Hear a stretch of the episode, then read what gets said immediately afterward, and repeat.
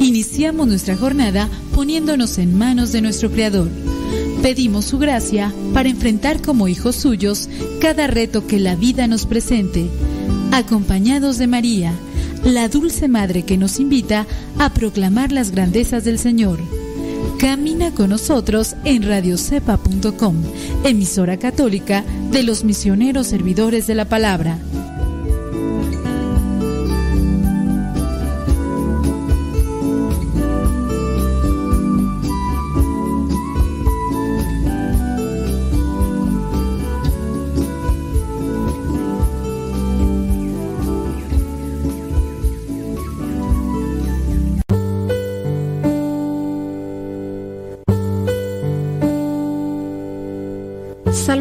23 El Señor es mi pastor, nada me falta. En verdes praderas me hace descansar y a las aguas tranquilas me conduce. Me da nuevas fuerzas y me lleva por caminos rectos, haciendo honor a su nombre. Aunque pase por el más oscuro de los valles, no temeré peligro alguno, porque tú, Señor, estás conmigo. Tu vara y tu bastón me inspiran confianza. Me has preparado un banquete ante los ojos de mis enemigos. Has vertido perfume en mi cabeza y has llenado mi copa a rebosar. Tu bondad y tu amor me acompañan a lo largo de mis días. Y en tu casa, oh Señor, por siempre viviré. Gloria al Padre, al Hijo y al Espíritu Santo como era en el principio, ahora y siempre, por los siglos de los siglos. Amén.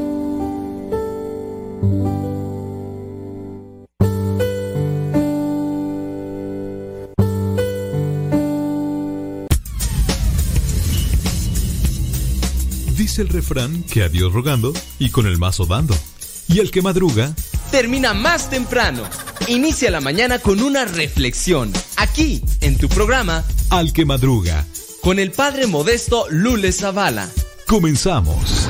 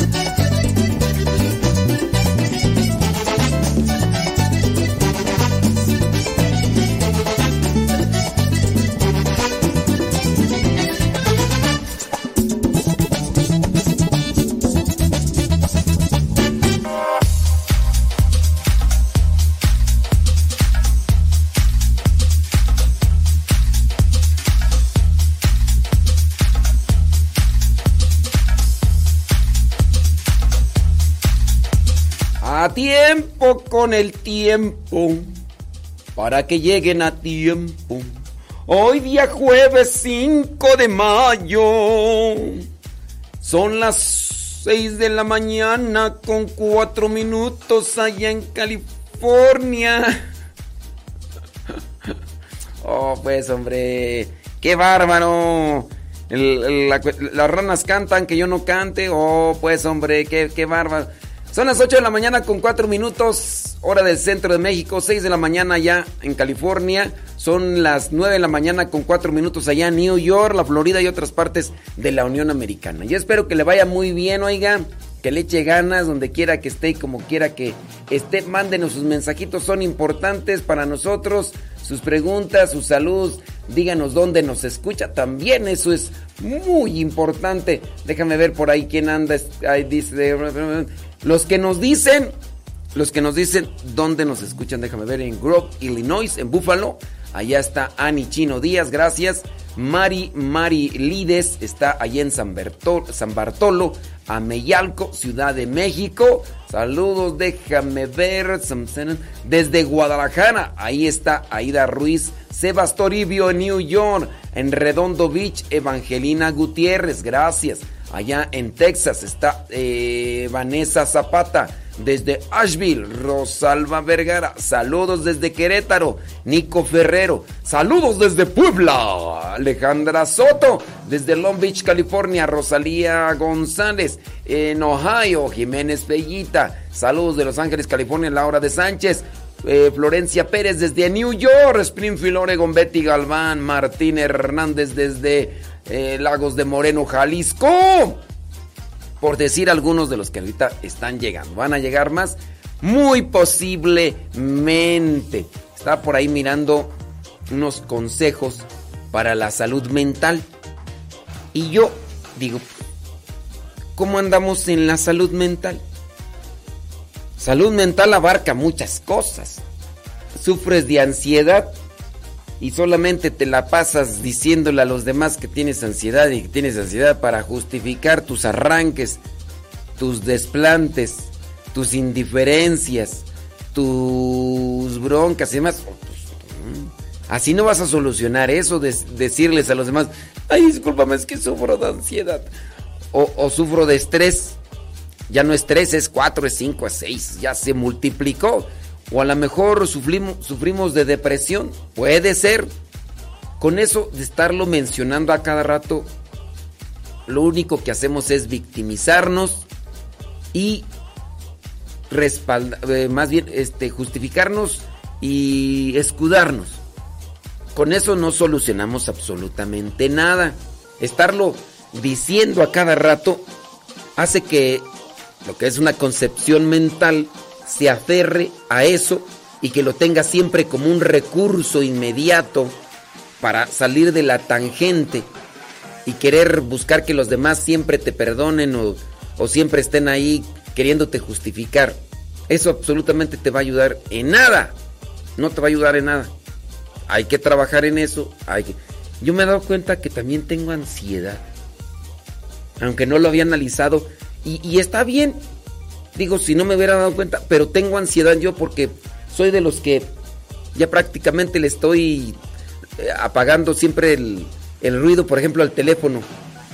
Ahorita por lo menos tengo algunas notificaciones que van llegando por ahí y ya, pero yo soy de los que no puedo atender una llamada de teléfono en muchos de los casos si no es porque puede ser que sea de alguien que realmente conozco o que en su caso sé para qué me hablan.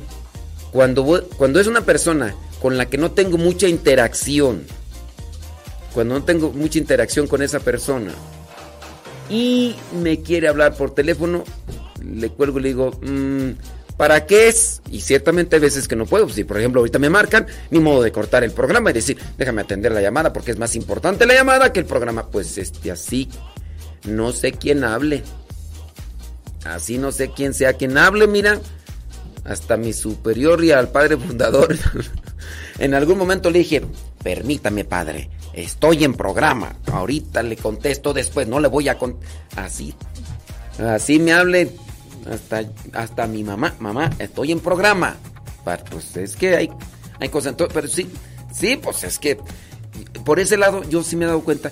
Tengo ansiedad tanto así que me tuve que cambiar del lugar donde duermo porque hay un ruido de una de un timbre de una puerta que no me deja. No me los escucho y me estreso. Entonces, este, ya busqué otro lugar aquí dentro de donde ese ruidito, no toques ese ruidito, Gustavo Tapia, porque ese ruidito eh, eh, son pero voy a cuidarme yo, no voy a andarme ahí justificando y andar ahí diciendo a cada rato. La salud mental es una parte importante del bienestar y la salud en general. Si estamos bien en lo mental y en lo emocional, también vamos a estar bien en lo físico. Y nos vamos a enfermar menos. Una persona que sabe caminar con fluidez en la vida sin tomarle mucha atención a las cosas que le intoxican, se enferma menos se enferma menos. No digo que no se enferme, pero sí se va a enfermar menos. Bendito mi Dios, ayer platicaba yo por ahí con una persona. Tengo años que no caigo así como antes, caía enfermo, que ya, que por, ejemplo, la, la gripe. Había veces que me pegaba la gripe, había veces que la fiebre y otras cosas. Bendito Dios, mira, pero me he cuidado en lo emocional, pero también en la alimentación, que eso es de lo que vamos a compartirles un poquito, esperando que esto también les ayude. Porque si estamos bien en lo, en lo físico, si estamos bien en lo emocional, vamos a estar bien en lo espiritual. Yo quiero hacer oración, pero ando mal en lo físico. Pues ¿cómo es eso? Uno tiene que también cuidar esos aspectos. Y si ando bien en lo espiritual y ando bien en lo emocional, mi relación con los demás será estable y fructífera.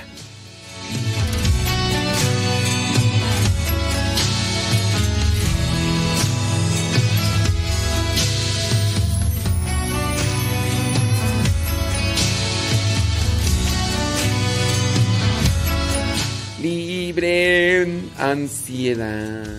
Ansiedad. Déjame ver qué, qué noticias hay por acá. Manden sus preguntitas. Recuerden que pueden mandarnos sus mensajes a través del Telegram. Arroba Cabina Radio Sepa. Si ustedes ya descargaron Telegram, fácil de buscar ahí. Ponen el signo arroba, después cabina radio sepa. Arroba cabina radio sepa. Déjame ver noticias, qué noticias. Papa Francisco aparece en silla de ruedas en un acto público este jueves 5 de mayo. Apareció por primera vez desde que lo operaron del colon. Ah, ok. Sí, es que en aquella ocasión lo habían operado y por eso andaba en cierres y hoy aparece.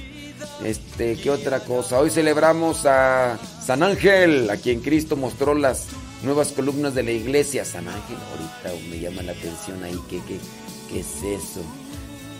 Eso, eso. Allá en Gringolandia hicieron festival de las radios. A ver quién me manifiesta por ahí. Dice, ¿cómo era la gravedad en el momento en la creación del Vaticano? Podría ayudar a describirlo. Con estas oraciones puede rogar a Dios por el bien. Ok. Nuevo diplomático católico busca. Ok. Cinco claves para entender la posible. Oye, que están allá en Estados Unidos que posiblemente anulen eh, anulación del aborto legal en Estados Unidos. Y andan echando brincos. Bien. Déjame ver. Rompen tumba el beato católico. En presunto intento de robo. ¿En dónde es esto tú? En Brasil. Rompieron una tumba, válgame. Las gentes. Ok, muy bien. Hoy conmemora. Ah, eso fue ayer. Ayer fue la. De la beata esta Sandra. Sandra Sabatini. Sí, es cierto. Eh, ¿Qué más tú? Bueno, pues casi no hay así como que noticias. Muy bien, ni modo. Déjame ver ahí los mensajes del Facebook. Saludos, dice Antonella Ramírez. ¿Cómo estamos desde Burbank, California? Herme González, allá en Austin, Texas. Ay, gusta. Dilia Tabar, allá en Caracas, Venezuela, hombre.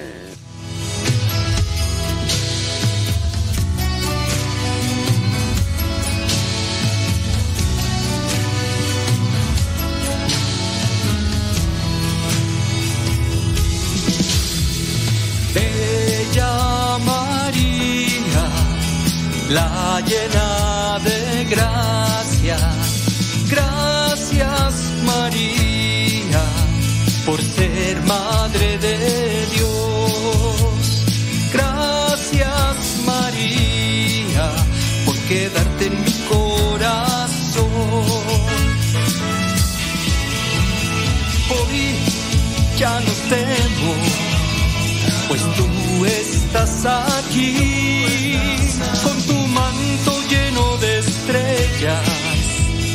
bellas de verdad.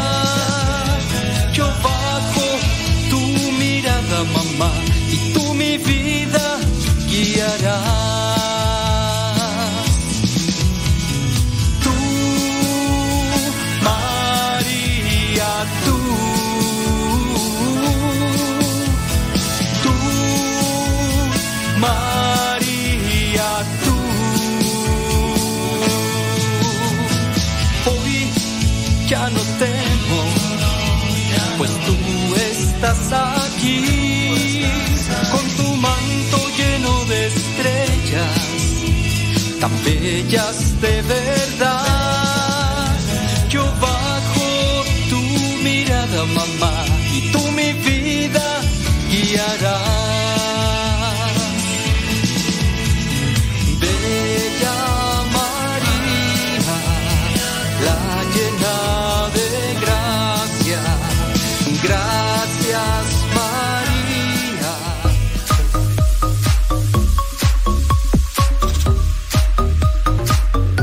Ay, ay, ay, ay, ay, ay, ay, ay, ay, ay. Vámonos rápidamente con esto de la, de la salud mental. Hablábamos que el no estar bien en la, a nivel psicológico, emocional, nos afecta también en el organismo. Nos afecta en la manera de pensar, nos afecta en la manera de sentir y sobre todo de hablar y actuar. Si no estamos bien en lo emocional, si no estamos bien en lo mental, nos afecta en muchos aspectos. Andas disvariando, dicen allá en mi rancho, pues ¿qué traes? ¿Andas drogado o qué? ¿Andas borracho o qué? También afecta la manera en que manejamos las situaciones ordinarias de la vida. Si nosotros andamos mal, dentro de lo que vendría a ser esta salud mental que necesitamos, no vamos a hacer las cosas con caridad, no vamos a hacer las cosas con amor, no vamos a hacer las cosas con alegría, no vamos a hacer las cosas de manera madura. Y ahí es donde entra un cuestionamiento, porque sí a lo mejor muchos golpes de pecho, mucha oración, pero las cosas no las estamos haciendo bien. ¿Te imaginas una señora o un señor que, que, que no se le cae el rosario de la mano, pero también siempre trae la cara o el rostro fruncido? Siempre anda con una, una queja, un reproche, un, un mal humor, diciendo a cada cosa de que, que, gruñendo y esas cosas. tú dices, pues bueno, reza mucho esa persona el rosario, pero siempre anda de gruñetas, anda siempre allí con la quejadera, reprochando. ¿Habrá un día que sea feliz esa persona? E incluso a veces ya ni nos damos cuenta, pero traemos nuestra cara así, como enojados y, y de repente nos están hablando bien. Dice, uy, o sea, que ya se le quedó la cara así a esa persona. Y a veces el rosario no se nos cae de, la mano o, traemos siempre el Jesús en la boca, pero con el reproche y la quejadera y uno... Que, mira, esa persona está en el grupo de esto, está en el grupo de aquello, está en el grupo de liturgia, está en el grupo de adoración, está en el grupo de catequesis, está en el grupo de, ¿qué tú? De liturgia, está en el grupo de apostolado de, enfermos, está en el grupo de apostolado del rosario, está en el grupo, está en todos los grupos, ya no más le hace falta consagrar más porque ya está casada la persona, pero está en todos los grupos sí, muy activa la persona y a lo mejor es el ajonjolí de todos los moles allá, candil de la calle, porque allá y acá en la casa toda persona neurótica, digo hombre y mujer que podemos ser lo mismo. ¿Y todo por qué? Porque no tenemos una, una salud mental, entonces también hay que cuidarla. También entonces está afectando en nuestra relación con los demás. Cosas en las que podemos caer si no buscamos salud mental. Cambios de alimentación dificultades para dormir, dificultad para concentrarse. ¿Les ha pasado que en algunas ocasiones no nos concentramos, nos están explicando las cosas y dices, ¿me lo puedes volver a repetir? Porque ya se me olvidó otra vez. Pues algo ahí que no está trabajando bien. Te lo expliqué con palitos y bolitas, con peras y manzanas. Oye, te lo expliqué como si fueras un niño de 6, 7 años y ya estás más para allá que para acá, ya no te cuestas el primer hervor. Y pero no lo entiendes, pues es que estoy distraído, pues si estás distraído porque no te has cuidado bien. Eres una de las personas que hasta se les olvidan las cosas tan sencillas que son porque viven prácticamente en este desorden emocional, en este desorden mental y, se te olvidan las cosas a veces tan sencillitas. Y uno puede siempre, igual justificarse, uno puede decir, es que tengo mente de teflón, ciertamente, pero hay que trabajar la, tengo memoria de teflón, por eso se me olvida. Hay que trabajar la memoria. Hay que ejercitarla. No quiere decir con eso que vamos a tener una memoria fotográfica, pero por lo menos tenemos nosotros que hacer un esfuerzo porque no ganamos nada ni solucionamos un problema andarnos justificando. Yo soy uno de los que digo constantemente tengo mente de teflón, pero esto se los digo con base a estudios. Aprendí las cosas que tenía que aprender por una necesidad la necesidad era presentar un examen. Presenté un examen y ya saqué lo que podía sacar, pero después se me olvidó. Ya no. Y así otras cosas. Teniendo en cuenta eso, a mí se me quedan más las cuestiones meramente prácticas. Yo tengo una, una memoria más, más bien práctica. Si veo algo que me funciona o que puede servir para ayudar a los demás, entonces como que se me queda más. Ahora yo soy de los que tengo que buscar la manera como se me quedan mejor las cosas. Tengo una memoria más bien vinculada a una relación objeto-figura. Por eso es que en algunas ocasiones cuando me dicen el nombre de una persona, trato de hacer un vínculo con una, una persona que ya conozco. Me dicen, esta persona se llama, no sé, eh, Fernanda. No, pues se llama Fer. Muy bien. A quien conozco que se llama Fernanda. Ah, ya, ya. Muy bien. Vinculo lo que vendría a ser el rostro de la persona que conozco, que es más inmediato, con el nombre de esta persona. ¿Cómo se llama esta persona? Ah, me voy a acordar. Son recursos y técnicas que por ahí aprendí de un, de un video documental de memorización y así otras cosas más, por ejemplo, para aprenderme números. Bueno, yo le estoy diciendo pues mis técnicas, ya son mis técnicas, ¿verdad? Pero con relación a esto, volvamos a la salud mental. Si nosotros no estamos bien en la salud mental, vamos a andar echando chispas con todo mundo, pleito a cada rato, eh, estado emocional así inestable, una persona voluble, histérica, prácticamente ahí siempre con, con conflictos y con confrontaciones con los demás, no voy a tener buena memoria, no voy a dormir bien porque estoy pensando en esto y, no termino de pensar en esto, ya le brinco para allá y ya le brinco para acá y por mi estado alterado eh, de la emoción, de los cuestión de los de los afectos, para mí es muy sencillo echarle pleito a cualquier persona. soy de los que posiblemente entonces no me detengo para recriminar o para reprocharle algo a alguien. Hablando en un contexto familiar, no hombre, contexto social, pues con mayor razón. A veces se detiene uno porque en la familia somos buenos para echar en cara, para reclamar, no importa quién sea, a ver, que se me crucen en el camino. Cuando las personas ya han cruzado la línea y que son incluso capaces de confrontar a los, a los que no son de la familia, no hombre, cuídense. Ahorita se manejan cierto tipo de adjetivos hacia personas que son así de problemáticas. Ya les llaman a esas señoras broncudas, pelioneras, argüenderas, mitoteras, que uno se puede encontrar en cualquier lugar. Les llaman ladies. Lady, este, Lady Pixas, ¿no? Lady, ¿cuál es la última lady que miré por ahí tú? Lady Tráfico, ¿no? Que una, que una señora que es no sé qué de, policía, no sé qué, que atropelló a un señor que andaba vendiendo pan en su triciclo, en su bicicleta, y este, y pues, la señora se quería ir. Es que tengo cosas que hacer. Señora, pero usted, usted fue la que me golpeó mi carro y mire nada más cómo me lo dejó. Y ahí, y ahorita andan manejando ahí que Lady, no sé qué, Lady Tráfico, no, no sé cómo se llama. Y así, en el caso de los señores, Lord, Lord, Lord cachetadas, Lord, ahí dependiendo la situación que manejaron. Son personas inestables, son personas que tienen un conflicto con ellos mismos y no les importa quién, ni respeto, ni, ni paciencia. ¿Has visto esos mostritos en tu casa?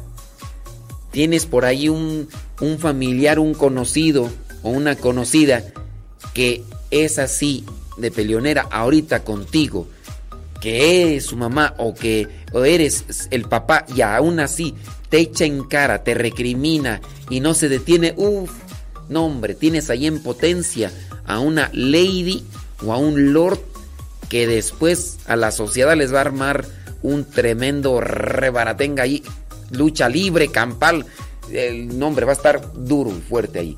Bueno, cosas entonces que nos van ahí agravando los problemas de salud crónicos, agravamiento de salud mental.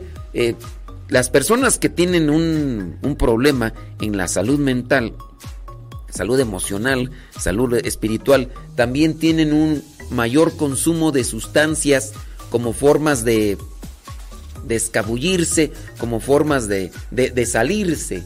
Dí- dígase, por ejemplo, el tabaco, el alcohol. Si, si hay personas que ya consumen esto en algún modo, pues van a tener un mayor consumo.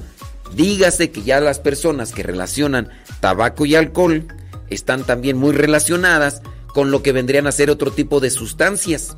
Sustancias alucinógenas que, que son en algunos lugares prohibidas porque vienen a producir efectos desagradables, efectos degradantes en la dignidad de la persona y entonces pues de ahí va a estar entonces perjudicándose su organismo, su personalidad y perjudicando a la sociedad en general. ¿Cómo la ves desde ahí? ¿Conoces a alguien que, que no se cuida en esos aspectos? Bueno, pues hay que poner mucha atención en eso.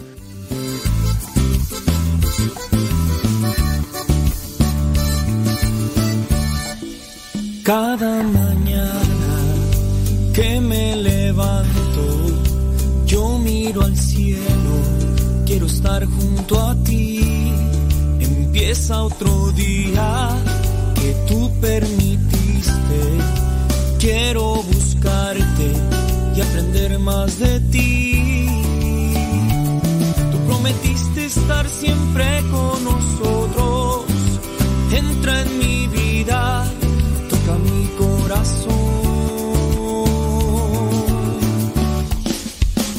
Señor,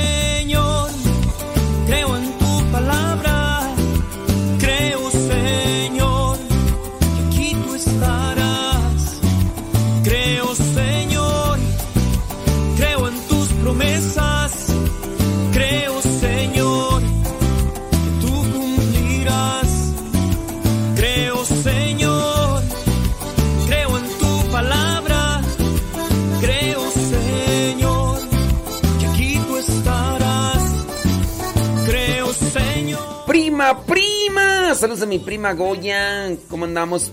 prima, prima. Saludos a quién tú. A Olivia Garfias desde Alabama. Eh, ese mándalo saludar tú, Gustavo Tapia. Te lo voy a mandar de regreso, vas a ver. Le dices que ya estás pidiendo que regrese. Sí. Pero sí es muy difícil con todo. Sí, claro. Cada día, cada día aumentan las personas con este tipo de enfermedades. Y aumentan porque somos muy, muy, muy soberbios. O sea, ya la soberbia en sí es, es una situación que se tiene que tratar. ¿Cómo le haces para tratar, por ejemplo, la soberbia? Donde eres aferrado, donde eres intolerante, donde eres machista, o donde eres mandona, controladora. Y a veces, dentro de esa soberbia, creen las personas, o creemos, que nosotros podemos ayudarnos a nosotros. Yo qué voy a andarle pidiendo ayuda a fulano, a sutano, mangano, perengano. Yo solo, cuando, como yo quiero, yo, mira, cuando yo digo algo, yo lo cumplo. Yo no necesito andar escuchando fulano, sutano, mangano, perengano, para que me dé consejos. Ahora resulta que alguien me va a ayudar. Ah, faltaba más, faltaba menos. Con esa actitud, a veces encontramos no solamente hombres, sino también mujeres. ¿Conoces a alguien así? Con esa actitud. Creo en tus promesas, creo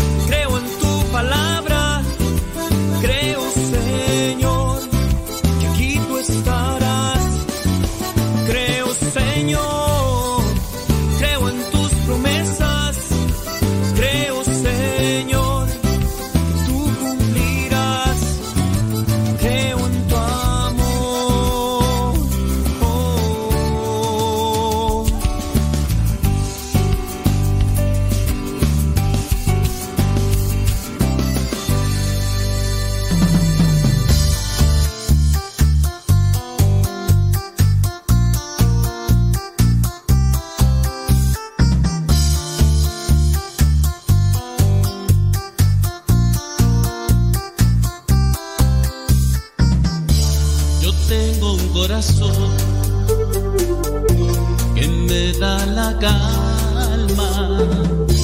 Yo tengo un corazón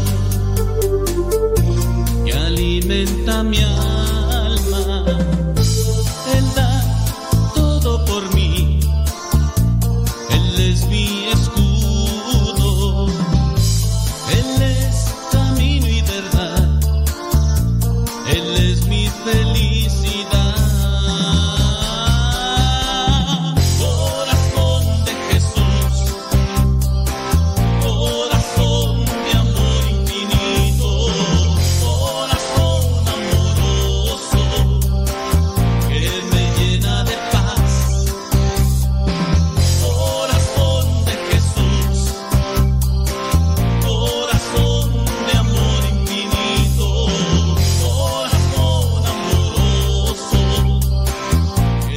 A los mostritos.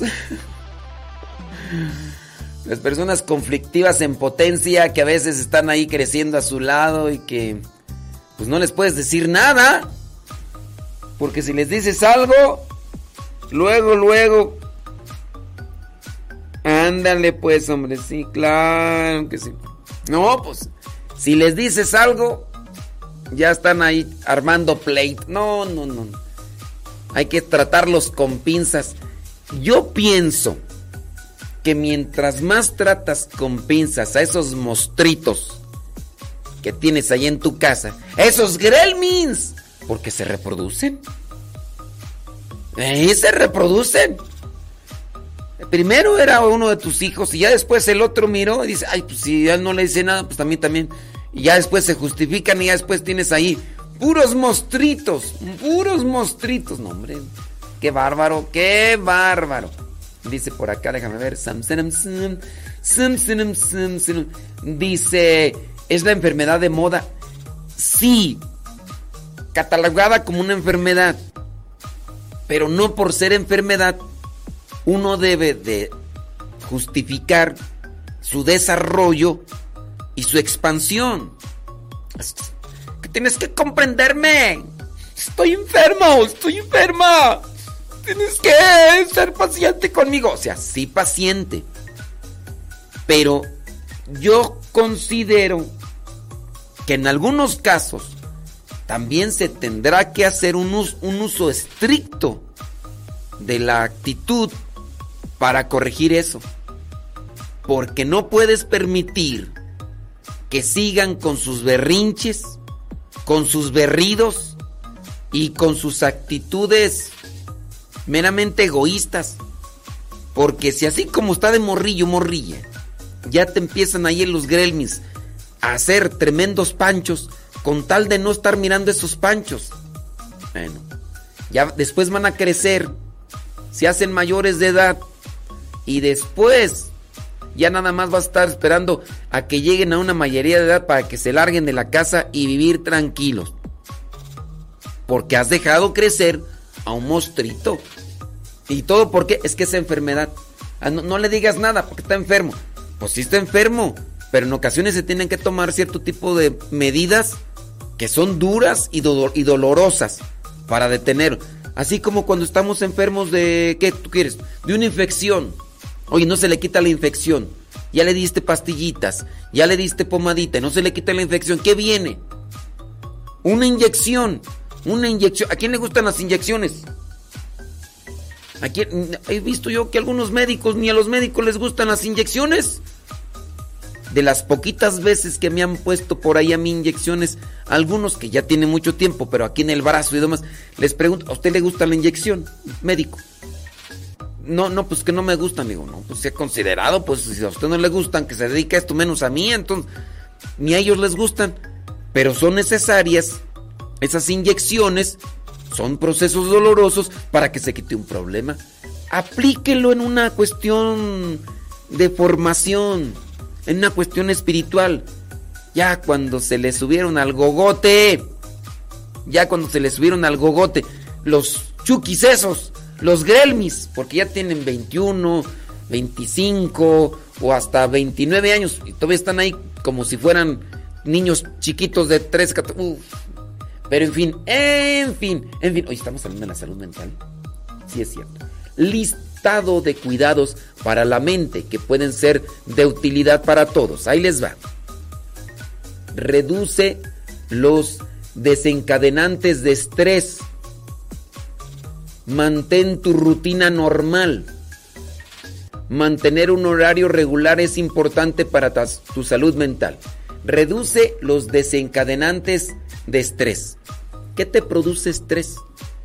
Yo platicaba hace un ratito que aquí en este lugar donde me quedo, digamos que hay un poco de espacio, yo me tuve que cambiar de cuarto. Bueno, no es un cuarto, es una esquina ahí donde me quedo a dormir. No es como tal un cuarto. Está acondicionado así, algo así. Bueno, para los que vieron el diario misionero saben a qué me refiero. No, no es un cuarto, es un espacio ahí que bueno. En fin, ahí me estaba quedando a dormir. Y hace de hace unos días para acá me di cuenta porque tengo ahí cercano de mí lo que es el timbre de la puerta, que es un timbre general, como si fuera una chicharra de los bomberos los de estos bomberos que utilizan ahí en la casa para avisarle a todos los integrantes ahí en esas oficinas de bomberos que tienen que salir así, algo así parecido. Y hay veces que acá en las noches suena porque aquí es una casa de retiros y obviamente a veces llegan personas que van a participar de un retiro y no necesariamente porque también a veces llegan para realizar cierto tipo de apostolados. Pues yo ya me di cuenta que estando en ese lugar, durmiendo, en las noches escucho ese timbre y ¡ay! a mí se me estrega todo el interior y retiembla en sus centros la tierra. Al honor, así. Entonces ya mejor me cambié. Tengo ahí como dos o tres noches ya durmiendo en este otro lugar. No es un lugar apropiado, pero es un lugar distante donde no, no escucho esos ruidos. Y mira, bendito mi Dios, yo hay que desconectarse de, esas cosas que generan estrés. ¿Qué te genera estrés? Oye, yo, yo estoy viendo, si, si yo, yo traigo este celular y, a veces pues, yo le tuve que silenciar las notificaciones, incluso hasta eh, ni, vibración para así, porque de vez en cuando. Hay algunos que sí los tengo activados por necesidad aquí de- de- del trabajo que tengo. Es, pues sí, para que cuando me lleguen los memes veo que si es bueno lo comparto. No, ahí lo dejo, no. Pero, pero yo no, yo así el teléfono lo tengo así, mira a un lado y así. Ahora imagínate, yo me regalaron un, un reloj de estos de, de los que van aquí, de, ¿cómo le llaman? Smartwatch. Pero mira, el hecho de traer aquí las mugres notificaciones en la mano, para como soy yo, pues nomás no. No, no, no, no, no, no. O sea, ya no las traes aquí en el pantalón. Esos desencadenantes de este. Ahora los traes en la mano. Ahora imagínate, una cosa, ya que están llegando aquí a la cochinada de la mano. Y los puedes ver en el momento. Y luego te están llegando notificaciones, notificaciones. Si de por sí el niño es chillón y luego lo pellizcas. Si de por sí sufres de ansiedad y luego traes esa mugre cochinada aquí. ¡Ay, es que es necesario! ¡Uy, discúlpeme, señor y señora importancia! Usted es la secretaria del presidente de la nación. Usted es el secretario de los altos mandos gubernamentales y necesita con toda de la ley estar siempre notificado al segundo. Ni al, al minuto, no, necesita. Al segundo tiene que ver eso, porque si no se acaba el mundo. Si no, este, van a darle un dedazo ahí al botón donde van a explotar las bombas atómicas que dicen que están ahí conectadas que nomás con que apachuren ese botón. Si usted no contesta ese mensaje que le está llegando a su smartwatch, uy, van a apretar el botón y explotó ya todo el mundo y nos vamos a morir todos. Uy, perdóneme, señor y señora, importancia. Pues yo no sé. Yo no creo que sea tan, tan, pero tan importante. Está bien, yo respeto que traigan ahí su, sus teléfonos. Yo, es suyo. Y lo demás. Pero miren, he sabido de personas que sufren de ansiedad, sufren de estrés, sufren, cargan con eso. Y les he dicho, por ejemplo, que se quiten esa cochinada de celular y pregúntame si me han hecho caso. Pregúntame si me han hecho caso. Pero bueno, cada quien, cada quien se friega como quiere. Y- pues sí. Síguete molando. Ya sabes tú qué te desencadena estrés y ansiedad. Te he dicho que hagas algo y no lo haces. Ah, pues, porque quieres contestarle a quién sabe quién, así de manera síguele. Bueno, estás mal. Ya mejor. Es que uno se enchila porque da unos consejos no le hacen caso, pero no me voy a estresar, mejor me voy a una pausita.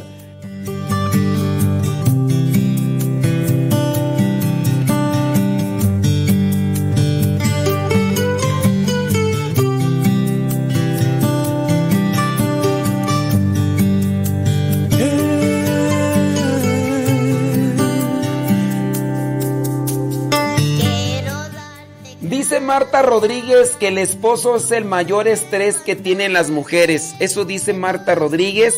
Ustedes pueden ir a, a confrontarla ahí a la página de YouTube, Modesto Radio. Ahí está. Y, y pueden responderle a Marta Rodríguez que el esposo es el mayor estrés que las mujeres pueden tener. ¿Será posible? ¿Será verdadero? ¿Será esto una verdad? Dice, cuesta, pero la mano de Dios es más fácil sobrellevar esto de la ansiedad. Muy bien. Dice, la enfermedad que padezco sufro de ansiedad y tomo medicamentos. Más me ha ayudado ser consciente de ello. No dejar que me controle y abandonarme a la voluntad de Dios. Bueno, es que la ansiedad es un problema mental, ¿no? En la medida en que uno va siendo consciente de estas cosas y trabajarlas desde acá, pero trabajarlas en lo espiritual, yo te conozco y yo sé que recurres a la oración, que recurres a, los sacramentos, que recurres a la reflexión.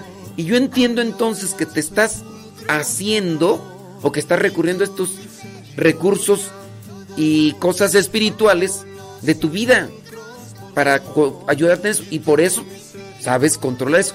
Pero ni aquella persona que sufre de ansiedad y que casi no hace oración, le dedica más tiempo a lo que le produce ansiedad.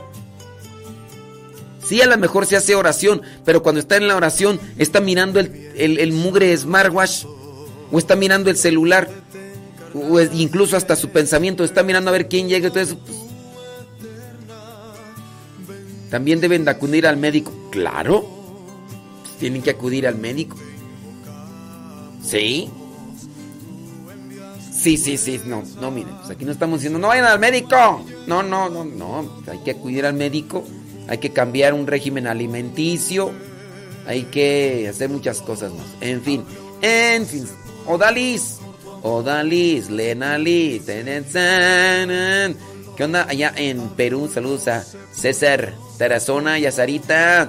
Saludos a Sonia Patiño, allá en Medellín, Colombia. ¿Cómo andamos? ¿Todo bien? Qué bueno, un saludo a la distancia. Ándele pues. Pues, ¿qué más? Dice, antes habla con su hermano. No lo tengo. No lo tengo. Sí, me regalaron uno. Muy bonito. No es, no es, no es de manzanita, no es de manzanita, pero muy bonito y, y- pero no lo tengo, no lo uso.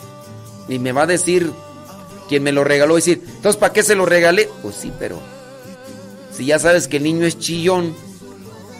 Además, otra de las cosas es que no lo quiero ahorita utilizar porque estoy en una zona donde si salgo, digo, no voy a hacer que me vayan a cortar la mano, pero no, me lo regalaron, pues, y agradezco mucho, ¿verdad? Quien me lo regaló y ahí lo tengo. Dice por acá, ayer estuve tratando de encontrar ayuda para mi hija que padece ansiedad y depresión y hay una alta demanda de terapistas. Pues sí, porque hasta los mismos que atienden a estas personas andan mal, imagínense. Y sí, hay una alta demanda, pero muchas cosas las podemos hacer nosotros mismos. Pero pues nomás no.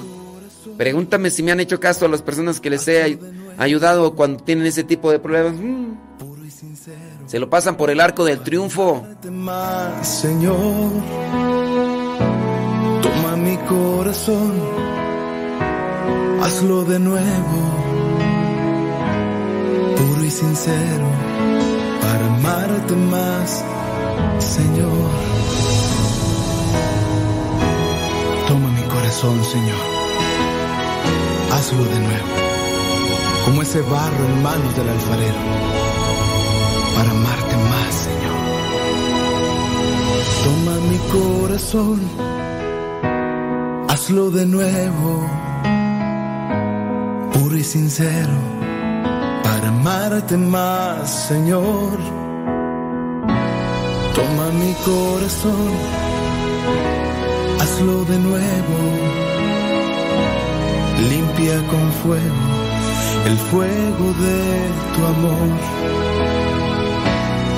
y moldea cual barro en el alfarero. Tomar tu forma yo quiero en tu perfección de amor. Y construye en mi corazón solo un templo, que adorarte sea mi alimento para siempre, mi Señor. Y moldea cual barro en el 100, 100, 100, 100. Hoy, nos, hoy no nos está escuchando Don Guayusei. Don Guayusei. Mean? Where are you? Where are you? Are you there? Tengo que poner en práctica mi inglés. ¿Qué tal si, si en un futuro muy cercano ya puedo ir a comer hamburguesas y a jalarle las orejas a Mickey Mouse? Pues puede ser, pues puede ser. Ok, ok. It is uh, a, a, a 40, ¿cómo se dice 46? 46 is 8 a.m. 47 minutes in this, ¿cómo se dice jueves? Thursday, in this Thursday, ¿cómo se dice 5 de mayo? Este, 5, 5 May, ¿Cómo, cómo se dice 5 de mayo? Ah, sí, sí, ah, en inglés se dice ci- ah, 5 de mayo, 5 de mayo. Ay, Dios santo. Déjame ver por acá desde Silmar. Allá está Gaby González. ¿Cómo andamos? Amador Flores, saludos. Ándele pues, gracias. Dice, escuchan allá en Guadalupe Victoria, Puebla. Ándale pues. Mm, saludos, dice el señor Amador Flores y la señora Silvia Mata. Saludos hasta allá. Dice una persona acá, mm, sin decir nombres, dice, ayer estuve tratando de encontrar ayuda para mi hija que padece de ansiedad y depresión y hay una alta demanda de terapistas para adolescentes en depresión y me pusieron en lista de espera para que vean a mi hija en aproximadamente tres o cuatro meses. ¡Viva México! O sea, sufre ansiedad, sufre depresión. Entonces vamos a ver quién la puede atender. Sí, sí, sí hay alguien quien la pueda atender. Dentro de tres o cuatro meses más o menos le vamos a atender. ¿Qué es la ansiedad y qué es la depresión? Algo que, puede llevar a una persona incluso al suicidio. A eso puede llevar al suicidio o incluso a un atentado contra otra persona, un atentado, una acción violenta contra otra persona. ¿Has visto personas que han agredido físicamente a otros por un arranque de ansiedad, por un estrés acumulado? Hay personas que han violentado a otros, disparando, eh, agarrando lo que vendría a ser eh, el automóvil, eh, utilizando armas punzocortantes para dañar y violentar a los demás. Golpes físicos. Estas personas que a- que están dentro del medio artístico y que les hemos visto porque se han hecho virales, porque se agarran a cachetadas o, a patadas, o porque se agarran así a, ofender o decir malas palabras en frente de los demás. Son personas que tienen un problema de salud mental, pero no son los únicos. En tu casa tú tienes a alguien, tu hija, tu hijo, tu esposo, tu esposa, y ahí están en ese conflicto y desgreñe constante, a cada rato, a cada rato, peleándose y demás.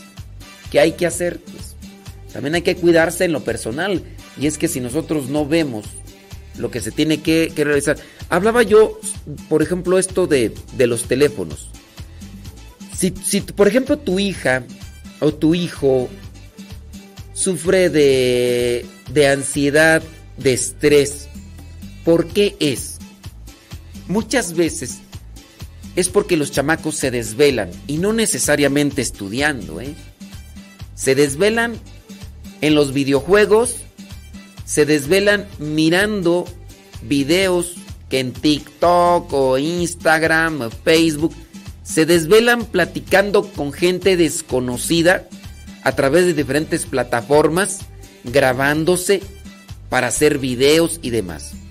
Dejan a un lado la escuela. Dejan a un lado de la escuela.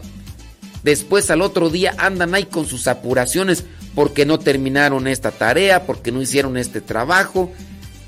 Al otro día se les hizo tarde, ya la mamá los está levantando, si es que los levanta la mamá, ya los está ahí apresurando, si es que tienen que trasladarse porque ya son mayores, ya dicen ellos, me dejó el camión, Eh, el camión que los lleva a la escuela, el transporte que los lleva a la escuela, me dejó el transporte, ¿te dejó? Si es que llegué y ya se había ido, o sea, tú llegaste tarde, no te dejó el camión, tú llegaste tarde. Como esas formas para justificarnos, porque no nos queremos hacer responsables de nuestros actos.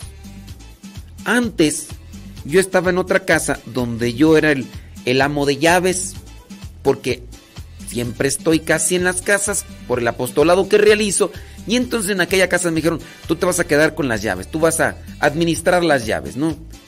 Y, algunas veces llegaban los hermanos religiosos que se quedaban ahí en esa casa porque llegaban de un día para otro. Y como la puerta pues se puede cerrar desde adentro, pero también se puede abrir aún estando cerrada, pues muchas veces se salían con el seguro puesto y llegaban los hermanos y me decían, este, préstame la llave del cuarto fulano de tal, porque se me cerró.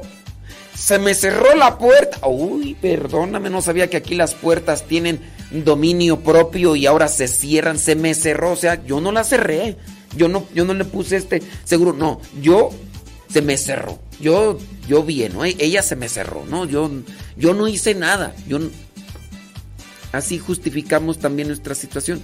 Entonces, imagínate, si ya de por sí, ¿quién de ustedes tiene cuidado o tiene vigilancia de sus chamacos, adolescentes, ya de 9, 10, 11, y, agrégale que por sí ya traen un chip acelerado, ya traen ahí un problema ya orgánico, los muchachillos, porque hay algunos que sí lo traen.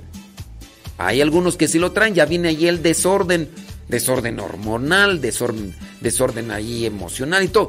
Agrégale que tienen, eh, no tienen disciplina, se acuestan a la hora que ellos quieren, porque como los muy vivos ya tienen su cuartito propio, algo que muchos de nosotros no tuvimos, ya tienen su cuartito personal, ahí ellos se acuestan, se duermen hasta la, la hora que se les hincha su gana. Y los papás bien, porque también a veces están igual.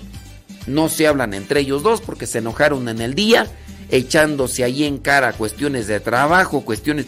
Y ahí, eso sí, el esposo volteado para allá y la esposa volteada para acá, espaldas frías, mirando celulares, tabletas y demás. Ahí también desvelándose, mirando o mensajeándose con sabe quién, menos entre ellos. Allá los hijos metidos en otro mundo, platicando con quién sabe en quién o mirando quién sabe qué cosa. Al otro día andan todos desvelados, no pudieron dormir a gusto y pues van a traer todos esos problemas mentales, estos problemas de emociones, de inestabilidad eh, espiritual también al traste. Y, y eso sí, a lo mejor consumiendo químicos. ¿Quién no habrá que ya tienen que recurrir un montón de chochitos, de pastillitas para tener un control? Pues también ahí. ¿Y todo por qué? Porque hemos dejado crecer un problema. ¿Cuántas señoras no, no pueden dormir en la casa por tener un viejo tóxico? Pero tampoco no lo quieren dejar porque ya también están acostumbradas a un cierto tipo de, de dosis que adquieren con el viejo tóxico. ¿A qué me refiero con esto del cierto tipo de toxis? De, de- dosis.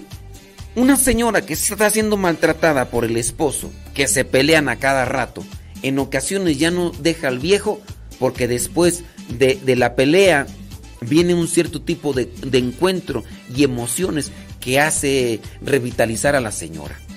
Y así hay muchas personas que se han agarrado a cada rato del chongo, pero no se separan porque después de agarrarse del chongo viene la reconciliación, que no meramente es una cuestión sexual, sino una, una cuestión cargada de emociones y a la persona pues la hace sentir bien. Son como ese tipo de sufrimientos, pero que después son empalagamientos cuando ya vienen las reconciliaciones. Es todo un desorden, una desestabilización emocional a la que nos hemos ido acostumbrando que ahora te metes mucho a lo que son los medios de comunicación, no sé, las noticias. ¿Quién no se mete a Twitter? Que es una de las páginas más tóxicas de redes sociales que existe. Y ahí hay personas ya inestables que le mientan madres a cualquiera y demás y... En fin, así es.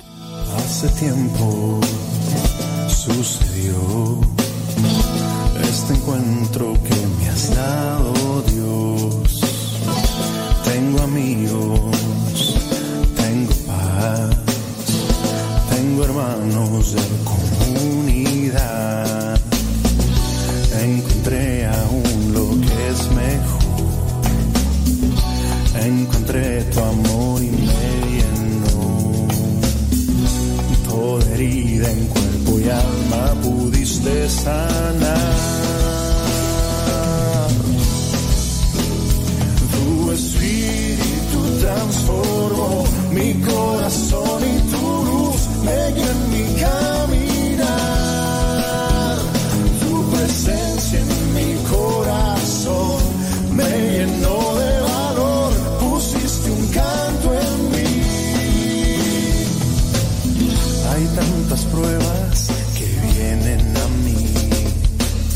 hasta problemas encuentro así.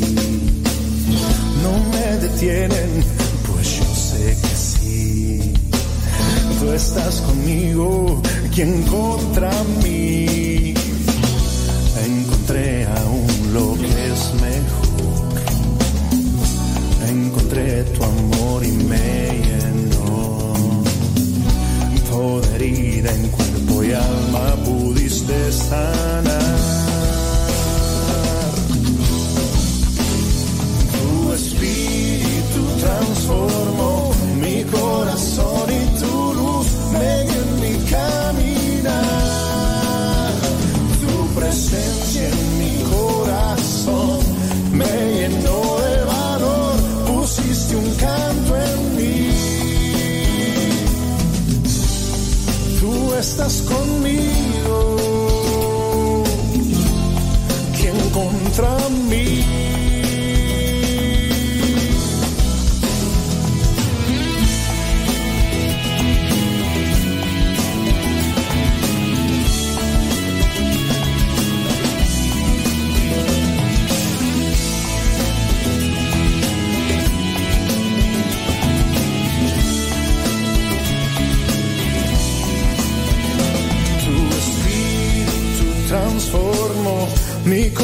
corazón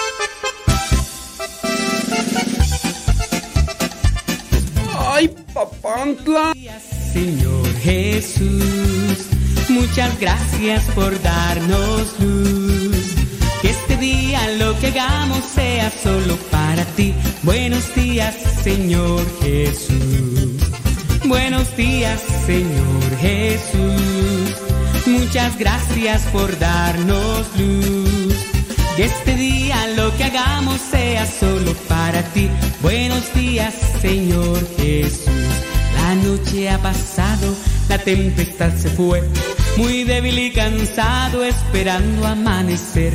Pero al abrir mis ojos, un rayo puedo ver. El sol brilla en el cielo, su luz ya puedo ver. Buenos días, Señor Jesús. Muchas gracias por darnos luz. Que este día lo que hagamos sea solo para ti. Buenos días, Señor Jesús. Buenos días, Señor Jesús. Muchas gracias por darnos luz. Que este día lo que hagamos sea solo para ti. Buenos días, Señor Jesús. Los pajarillos cantan, elevan su canción. También las palomitas ensalzan al Señor. La flor, la mariposa, exhibe su color. Del fondo de mi alma yo canto esta canción. Buenos días, Señor Jesús. Muchas gracias por darnos luz. Que este día lo que hagamos sea solo para ti. Buenos días, Señor Jesús. Buenos días, Señor Jesús. Muchas gracias por darnos luz. Que este día lo que hagamos sea solo para ti. Buenos días, Señor Jesús. Buenos días, Señor. Buenos días, Señor. Buenos días, Señor Jesús. ¿Ya estás listo para la trivia del día de hoy? Pues vamos con ella. La pregunta es la siguiente. ¿Cuántos años vivió Sara, la esposa del patriarca Abraham, Sara, la mamá de Isaac? ¿Vivió 127 años? ¿Vivió 145? ¿O vivió 160? ¿Cuántos años vivió Sara, la esposa de Abraham, la mamá de Isaac? ¿Vivió 127 años? ¿Vivió 145? ¿O vivió 160?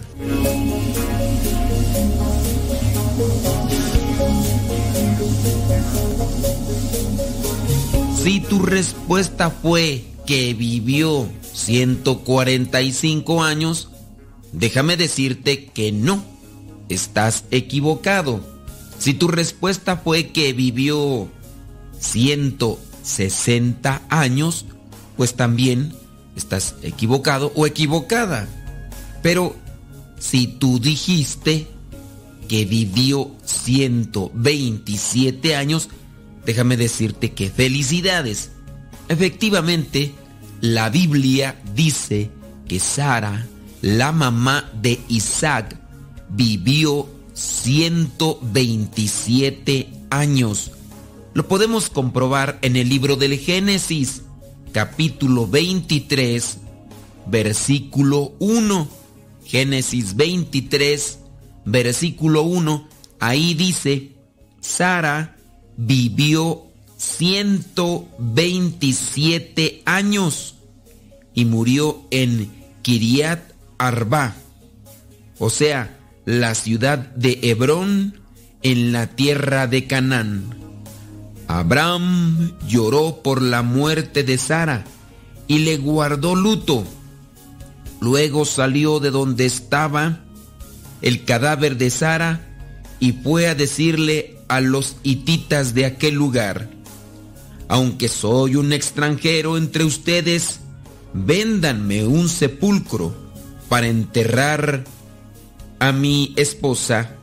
Y los hititas le contestaron, por favor, Señor, escúchenos, usted es entre nosotros un escogido de Dios. Entierre a su esposa en el mejor lugar de nuestros sepulcros. pues ninguno de nosotros le negará su sepulcro para eso.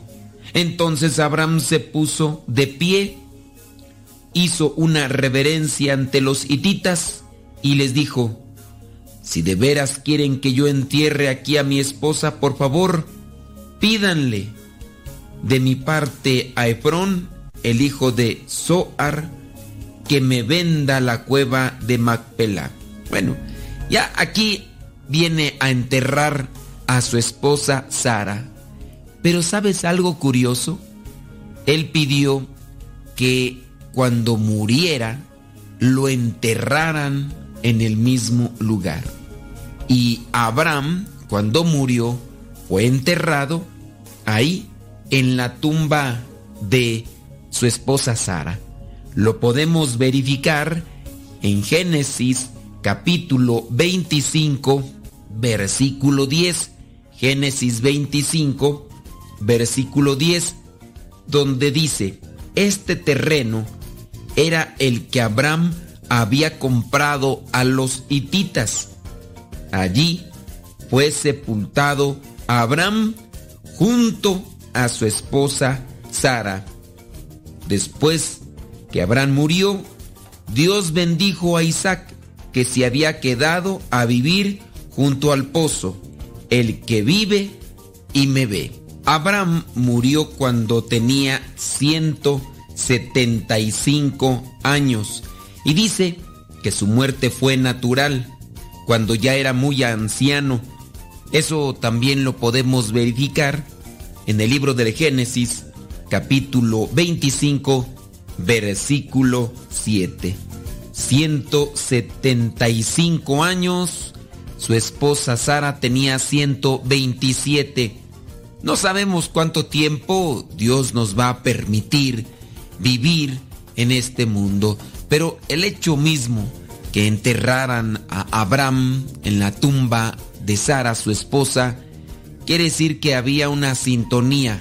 Hace poco platicaba con una persona que es cantautor católico y me platicaba de su dolor familiar.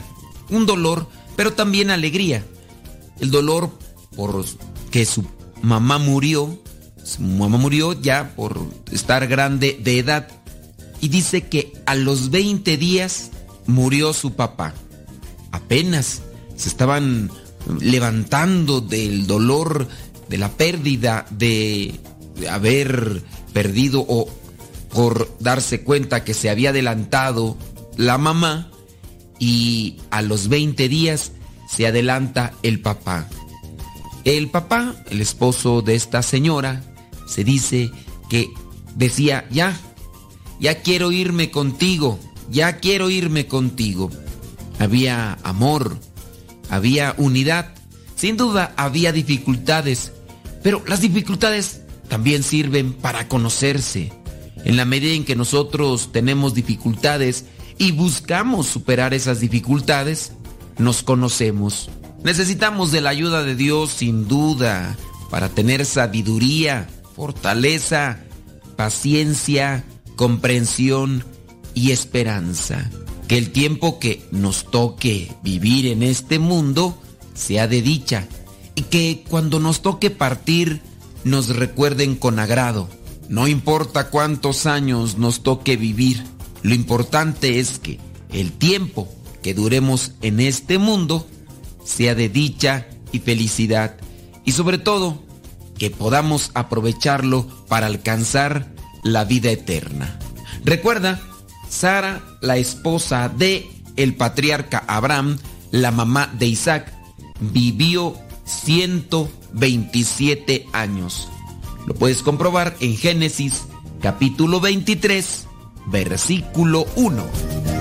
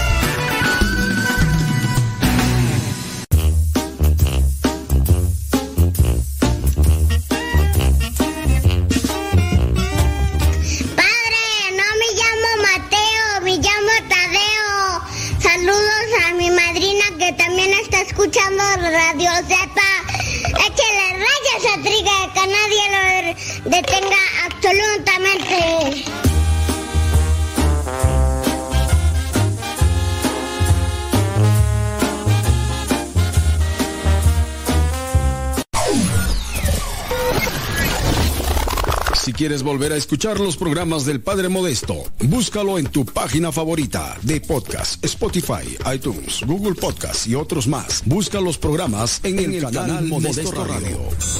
En el canal Modesto Radio.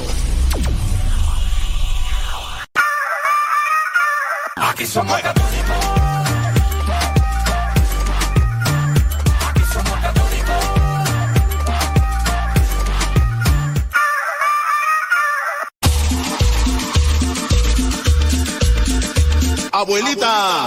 soy tu nieto y ya llegué.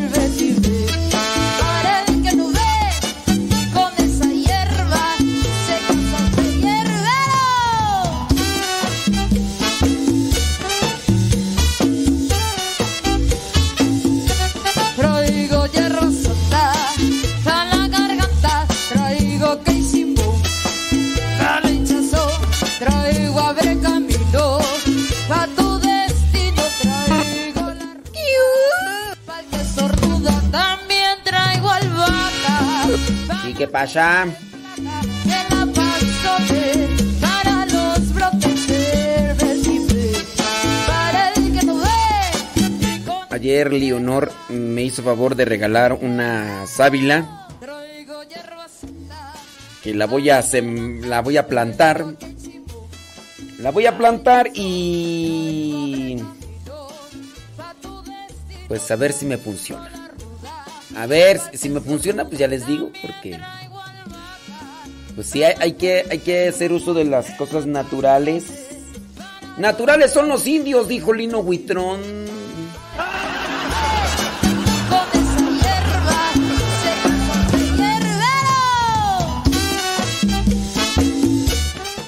Si no puede dormir, he hecho algunas recomendaciones que a algunas personas les ha funcionado. Otras no, porque dentro de su desesperación quieren que lo que les, yo les he recomendado para dormir, les quieren que les funcione de un día para otro. Pues no. ¿Cuándo? ¿Cuándo? Se necesita constancia, se necesita ser perseverante en esas cuestiones.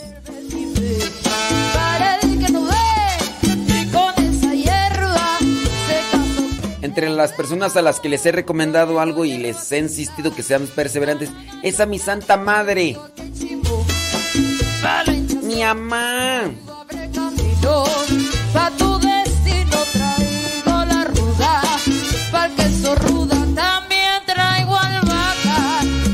Pero sí tienen que ser perseverantes en el tomar azares, té de azares, té de azares, mezclado con tila y si se puede anís estrella. No echarle azúcar.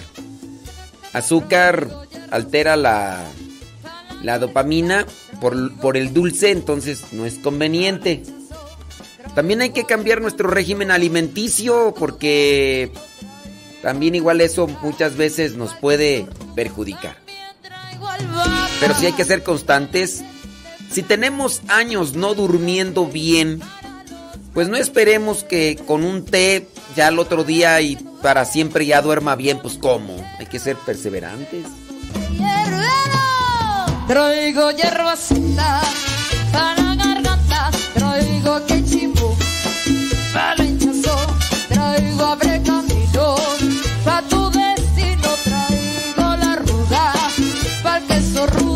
Hace poquito me encontré con una señora que dijo, no, a mí eso no me sirve. Le dije, ¿lo hace todos los días? No. Le dije, entonces, ¿cómo quiere que le sirva? Pues, no me hagan chilar, hombre. Ve que el niño es risueño y le hace cosquillas. Va, pues, total. Digo, hágalo. Dije, ¿cuántos años tiene? No, pues que ya tengo más de 50. ¿no? Y le ya, ya cuerpo curioso, corazón, corazón eh, orgulloso. Dije, menos. Entonces, si hay que ser constantes. Amá, hay que ser constantes. Hay que ser constantes, amá. Amá. Yo, yo puedo decir que años, años me acostumbré.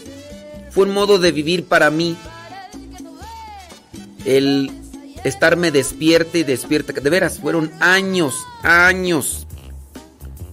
Estar viviendo. E, era así. Yo miren, hay dos cosas a las que me he acostumbrado y que las y que he pensado que son normal. Les voy a platicar. ¿Me, me dan permiso? Bueno, pues aunque no me den permiso, pues es mi programa de radio.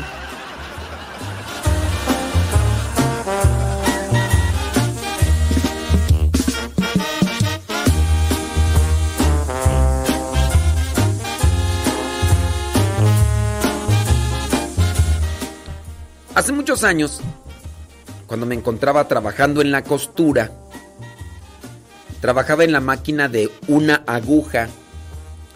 Cuando uno está cosiendo, la máquina tiene unos pequeños dientes que va jalando la ropa para coserla. Esos pequeños dientes, al ir jalando la ropa, hace que se desprenda un pequeño polvo, así microscópico, y ese polvo se va acumulando en la máquina. Después hay que limpiarla porque se acumulan grandes cantidades de polvo microscópico. Ese polvo si se mete en la máquina, como uno está trabajando ahí y uno tiene la cabeza agachada, uno también respira ese polvo. Ese polvo se te va a los pulmones, se te va a la nariz. Eso yo no lo tenía en cuenta. Llegó un tiempo en el que mi nariz se tapó. La nariz se tapó. Yo no podía respirar por la nariz. Yo respiraba ya por la boca. Como fue un proceso lento, entonces lo adopté a mi vida como normal. Así como cuando se meten a las ranas al agua, le prenden, esta agua empieza a hervir, empieza a hervir, a hervir, a hervir. Bueno, las ranas mueren ahogadas en el agua hirviendo, también por el calor y demás.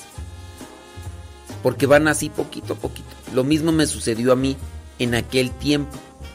No sé si fue un año o dos años. Pero la cuestión es de que, como yo trabajaba ahí, trabajé del año 1991 hasta el año 1998, trabajé en la costura. Entonces, mi nariz se tapó. Aunque yo le cerní así para sacar, como sacarme las flemas, ya no salía nada, porque era algo, era algo desde adentro. Y entonces, de verdad, fue entonces que empecé a respirar siempre por la boca. En la noche, cuando dormía, era respirar por la boca. Para mí era algo normal ya. O sea, no me molestó tanto porque fue una cosa así muy progresiva. No sé cuánto tiempo duré así. La cuestión que un día, un día, un día así ya, no sé, yo dije, no, esto no es normal. Pero después de tiempo, eh, que ya llevaba así, me fui ahí al centro de Los Ángeles, California. Eh, tenía que pasar por ahí. Y entonces me bajé ahí en una farmacia que está a un lado del teatro Million Dollar. Allá en Estados Unidos, para los que no han andado por allá, es muy complicado esto de las medicinas y todo eso, porque los, los médicos se cuidan mucho. Entonces, no es que un farmacéutico como tal pueda recomendarte como en México. En México un farmacéutico te recomienda un montón de cosas. Acá en México hay más libertad incluso para vender este medicamentos. Allí en Estados Unidos vas por muchos dolores y Tylenol, Tylenol o Advil, Advil o Tylenol. Y tú dices, oye, pero tengo este... Tylenol, Tylenol, Advil, Advil. Bueno, pues pasó esa cuestión. Que pues ya en un momento así de desesperación, de mucho tiempo, de veras, yo me acostumbré y pues yo lo, yo lo adopté mi vida como normal. Pero llegó un día en el que dije, no, es que esto no. Pero después de mucho tiempo. Fui a esa farmacia con ya la predisposición de no me van a atender, no me van a dar algo que me ayude. Me van a dar Tylenol o hábil. Y entonces llegué con el farmacéutico de la farmacia Million Dollar. Y le dije, oiga, fíjese que no sé si sea normal, pero yo no puedo respirar por la nariz. Trabajo en la costura y pues yo siempre respiro por la boca, pero ya es mucho tiempo que tengo así, no sé, ¿habrá algo que me dé para que se me quite de esto? Me dice, ¿cómo no? Joven. Y pues ya desde ahí me, me agradó la idea porque me dijo, joven, usted lo que tiene es una alergia. Le dije, ¿alergia? Sí, dice alergia al polvo. Le voy a dar este medicamento. La verdad no recuerdo qué me dio. No sé si pastillas o no sé qué. La cuestión que me tomé la pastilla y a los tres días, a los dos días, ¡pum! Que se, des, que se destapa mi nariz y empecé a respirar por la nariz. Fue una sensación que todavía ahorita recordarlo me hace sentir así que se me estremece eh, cada poro de mi piel. Porque ya era mucho tiempo yo respirando por la boca. respirando por la boca, entonces para mí era ya normal. Cuando volví a sentir el aire, el oxígeno, entrar por mi nariz, fue una sensación así como de, esto es vida. Me acuerdo que yo cerraba la boca y, "Ah, ya puedo respirar por la nariz. Y todo con unas pastillitas. Bendito mi Dios. Bendito mi Dios. Uno se acostumbra a esas cosas, sí.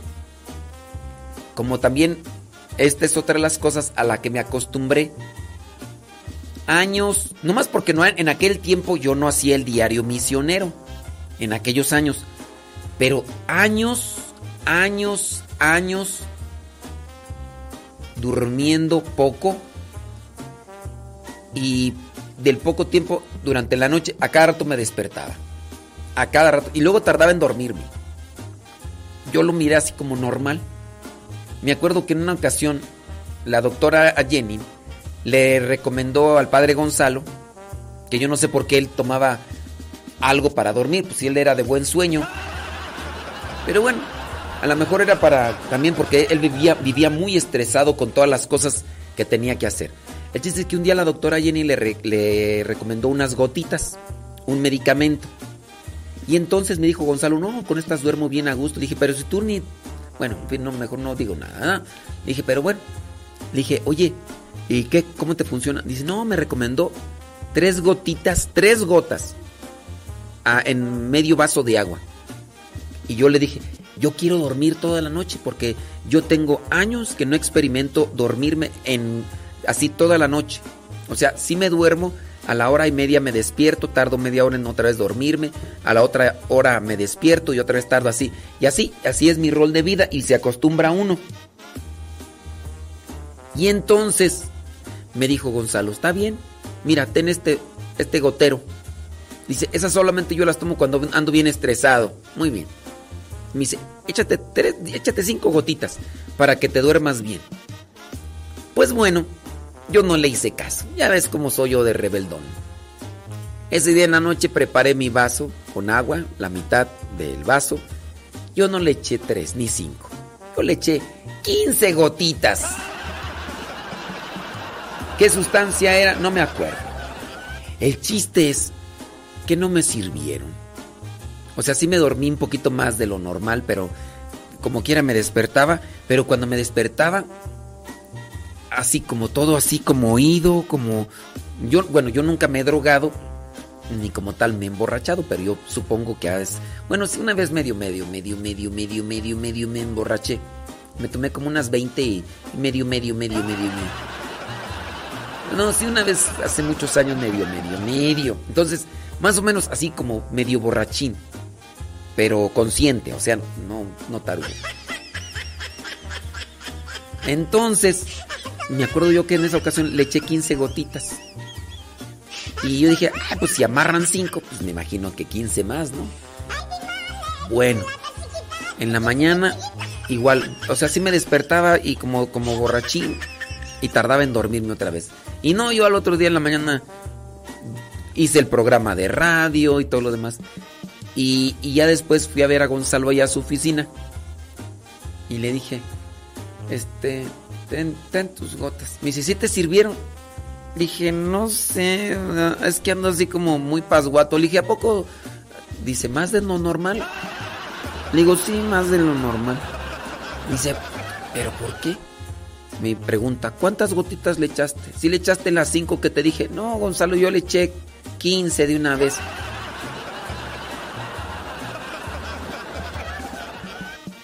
Y entonces me dio una regañada. Nos pusimos a ver la sustancia química que tenían las gotitas. Y obviamente esas gotitas, con el consumo exagerado, porque solamente te las venden esas gotitas con receta médica y por eso la doctora Jenny se las dio, porque esas gotitas es droga y en su alto consumo puede darte un infarto. O sea que, bendito mi Dios, que no me dio un infarto en esa noche. Si no, ya ahorita ustedes ni se acordarían de mí. Pero así, entonces, no, pues me las quitó luego, luego. Me dice, tráeme las gotas para acá. Y a ver cómo es Gonzalo. Digo, pero ¿por qué así estamos tan chupando tranquilos? pues no me hicieron esas benditas gotas. Yo así viví muchos años, muchos, pero muchos años. Yo no sabía lo que era dormir toda la noche así.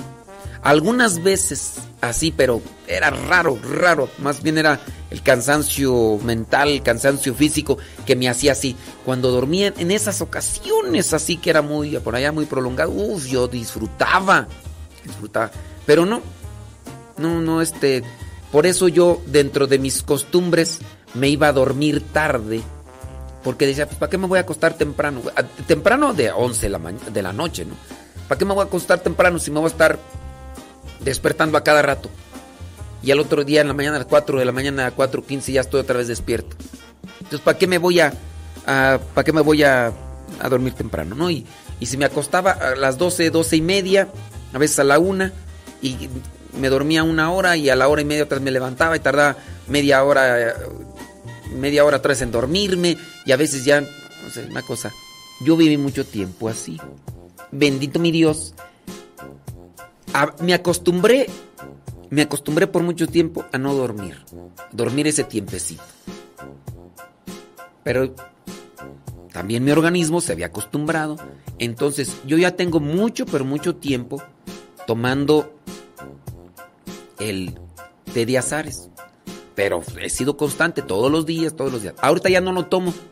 Bendito mi Dios ya. De vez en cuando, de vez en cuando lo tomo. Pero no es algo. Entonces hay que acostumbrarse. Todo este cuento y rollo. Para decirles, sean perseverantes con las plantitas, con los tecitos. Amá, sé perseverante. También hay que cambiar régimen alimenticio, ma. No tantos azúcares. Hay que buscar cosas más frescas, frutita, verdurita, todas esas cosas, porque también grasas, harinas y todo eso, el organismo no, pues, no, ¿verdad?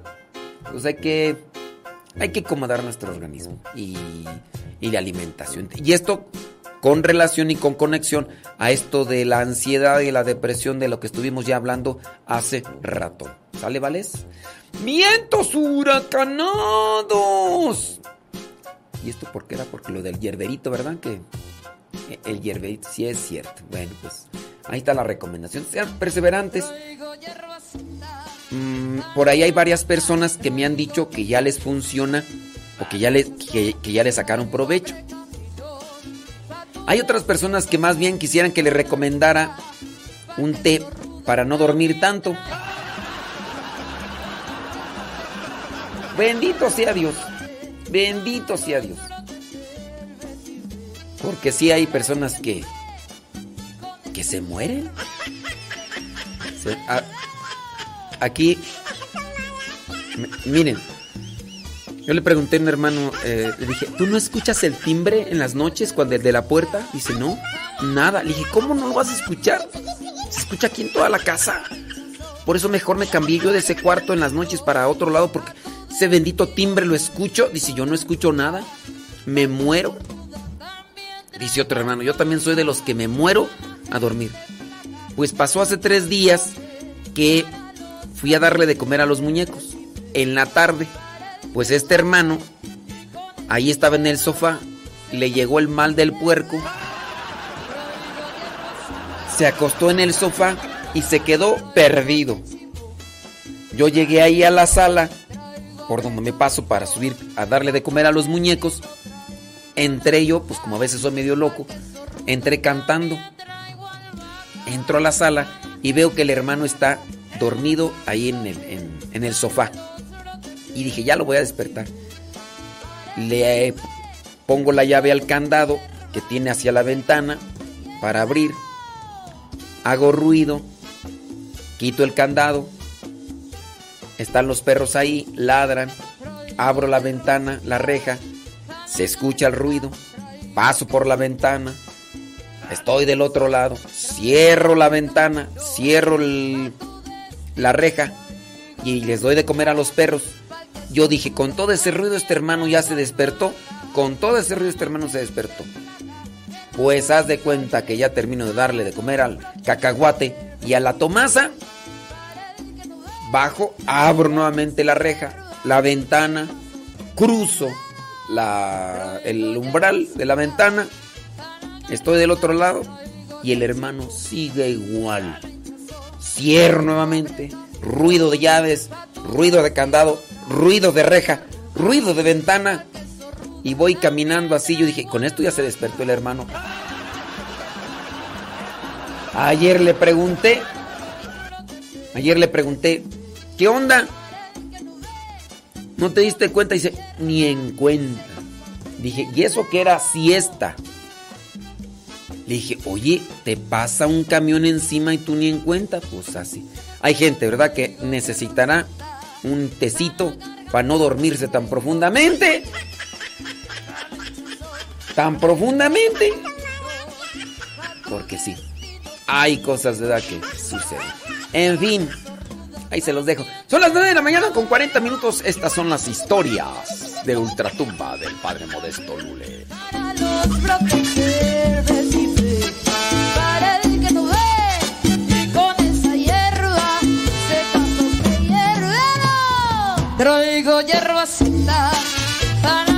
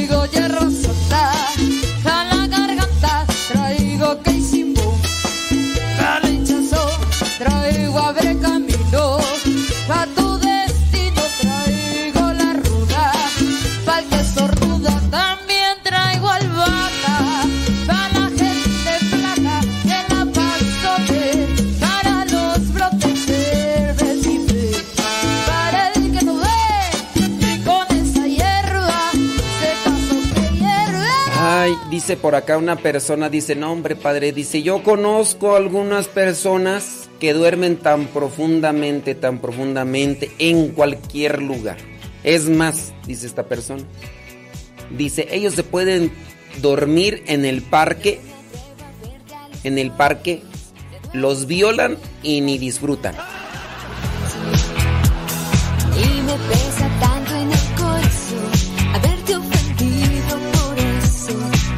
Yo me imagino que esas, yo me imagino que esas personas no han de escuchar ni los ronquidos de los demás, ¿verdad? Entonces sí ya. Porque imagínate una persona, yo yo yo soy de los que tengo sueño sensible que una mosca que choque con la ventana, eso me despierta. Pero te imaginas esas personas que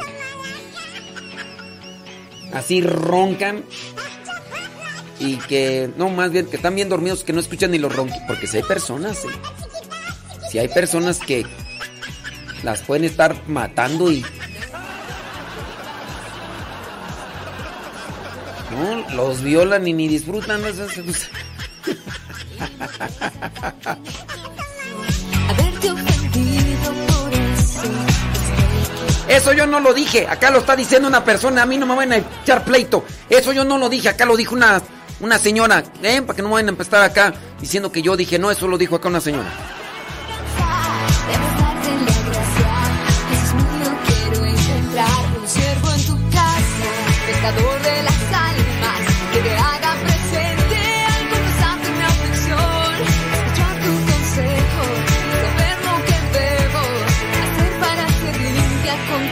Tu absolución.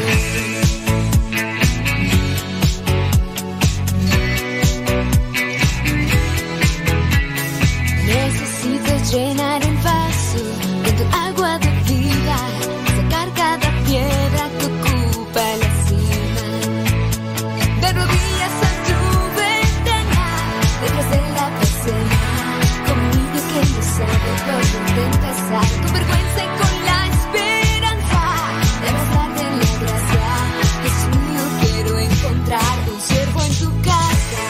quiero encontrar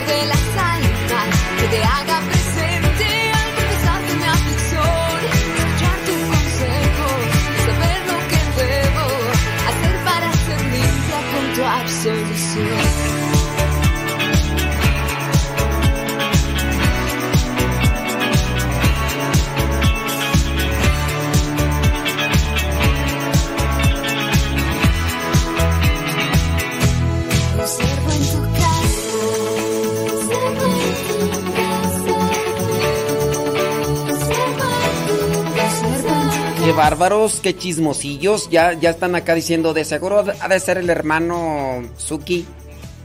El hermano Pichardo. Matías, no, Matías. Pues no, no es uno. No es uno, son varios. Sí.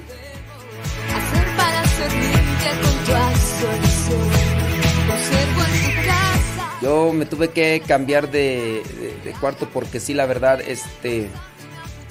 Pues otras veces han hecho fiestas aquí a un lado donde estoy yo y pues me toca estar escuchando allí el color de tus ojos. El color de tus ojos. Y luego pues, son puras rolas a veces que me gustan. Y, y cómo levantarme para ir a ba- bailar allá. Cada amanecer, con promesas ya cumplidas, con proyectos. Oye, ¿tienen ese sueño tan pesado como el. El Azrael? El gato aquel. el gato. El gatillo aquel negro que me dio un susto aquel día que yo llegué ahí cuando estaban poquitos días de haber nacido y que encuentro al. Al Azrael así todo suelto. Dije, ya bailó, ya, ya se murió. Y que lo levanto así, que dije, ya chupó faros, ya se murió. Dije, pero todavía está calientito, todavía, todavía No, estaba bien muerto. Así, así, co- algunos de ustedes. Sí, sí, sí, pobres. No, pues sí. Una carta de mi Dios me trae.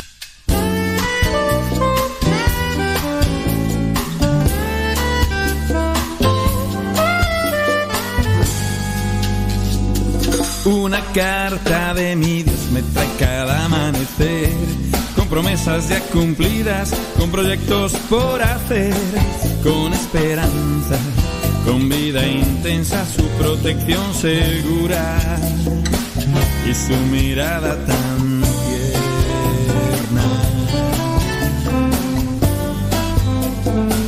Una carta de mi Dios me trae cada amanecer. Digo, ya estamos centrados y en la barra con esas personas que tienen buen sueño. Me acuerdo yo, porque les digo pues que tengo un sueño bien sensible. En alguna etapa, del, en algún tiempo del seminario, estaba un día suene y suene una alarma y la alarma estaba como a tres cuartos de donde estaba yo. Y entonces pues eran las 5 de la mañana y yo con...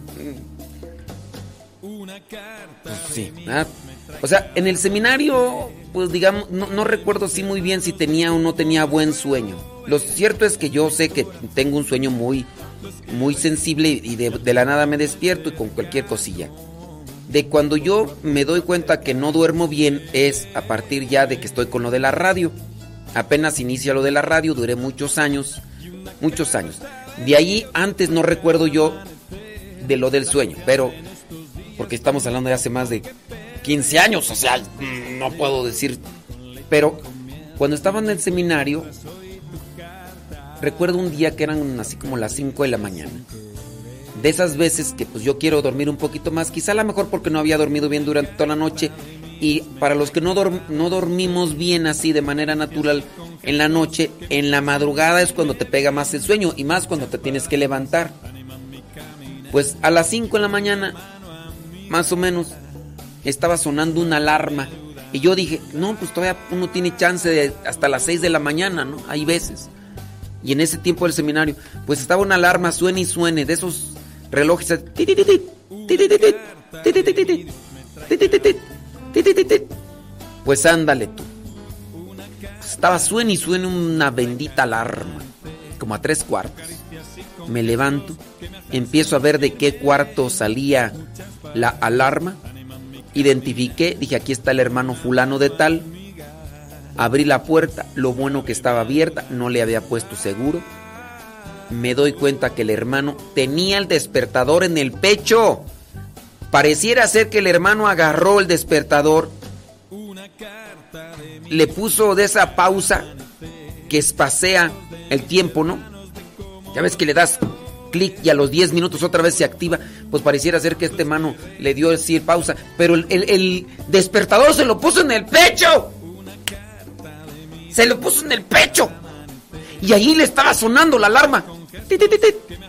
Y para los que han tenido ese tipo de despertadores que son muy económicos, ese tipo de, sonidos van en aumento y van taladrando el oído con el... Suene y suene y suene y, y le va subiendo más. Llegará a un tope, ¿no? El hermano tenía el despertador en el pecho y estaba y suena y suena. Lo bueno que estaba abierto, entré, se lo quité, lo apagué, lo puse a un lado y me fui a acostar. No me pude dormir porque ya se me había espantado el sueño.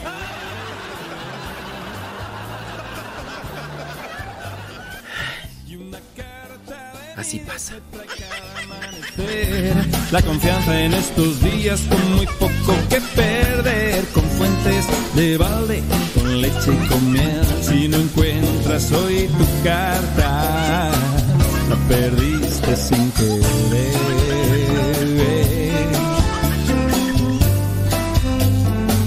Recibe carta de cada día al amanecer. Te llega tu corazón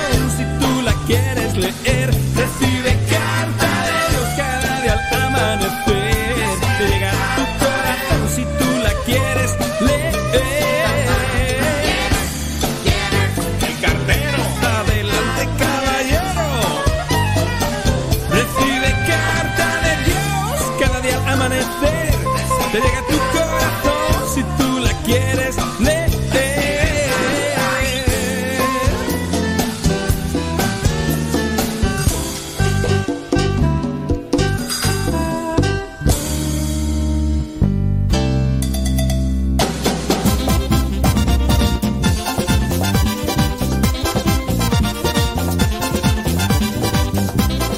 Dicen que los que duermen bien tienen la conciencia tranquila. No te creas. Yo conozco algunas personas que no tienen la conciencia tranquila, pero les vale.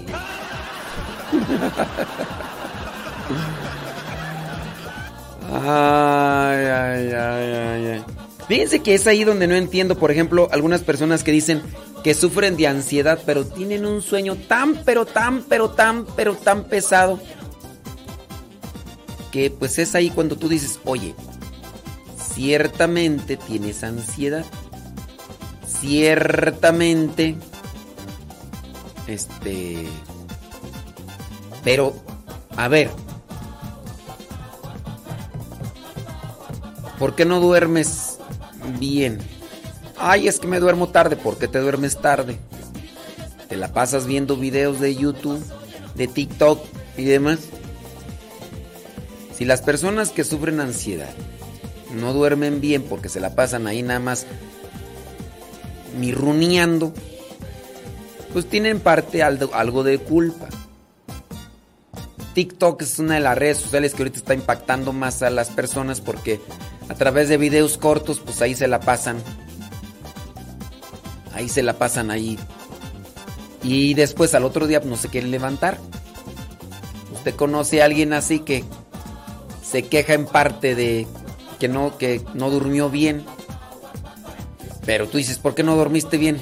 Indaga, indaga, porque hay un desorden de vida, desorden emocional, y obviamente esas cosas, pues no están bien, ¿verdad? Entonces, chéquele, chéquele, chéquele. A lo mejor todos esos problemas que tiene de ansiedad y demás son generados por todo este desorden y también indisciplina que pudiera tener. En fin, en fin, yo nomás digo, nomás digo, chéquenle en las noches que hacen. El problema es que ya cuando les dice, oye, ¿por qué te dormiste tan tarde? ¿Qué estabas haciendo? ¿Qué te importa? Uy, ahí sí ya. Tú dices, no, pues... En fin. Para las personas que no escucharon desde el inicio del programa, ya tenemos dos horas estuvimos hablando ahí de, de esta cuestión de la salud mental. Y por eso es que hasta ahorita hemos estado hablando todavía de eso. Son las 9 de la mañana con 54 minutos. ¿Cómo les va? Hoy no hemos saludado a la gente. Ni las vamos a saludar. Los corazones, te queremos. Somos querida.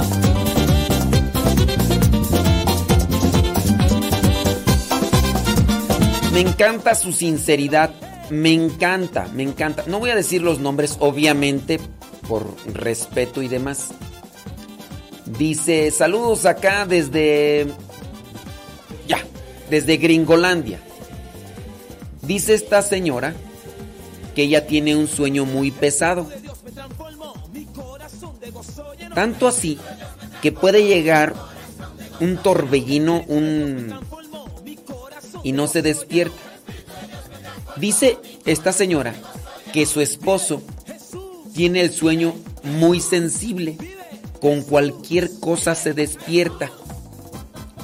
Y dice esta señora, dice esta señora, que ella en la noche, cuando duerme, parece un tortón. Y ustedes dirán, oye, ¿qué, qué es? ¿Qué es ese tortón? Un tortón es un camión de carga que pone freno de motor o tiene un claxon así. Cuando el, el camión de carga va en bajada, tiene que poner un freno llamado de motor. Y es cuando se escucha.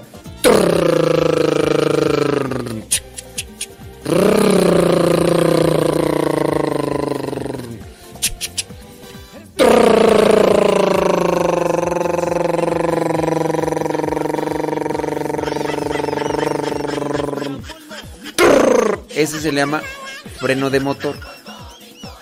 Porque obviamente los carros de carga, por traer una carga, necesitan un freno más potente que solamente ponerle las balatas aprisionando ahí para que se detengan las llantas. Entonces, esta señora dice que ella aparece en las noches un tortón por cómo ronca. Estoy buscando aquí el claxon de, del camión tú y no, no lo encuentro. ¿Quién sabe dónde quedó?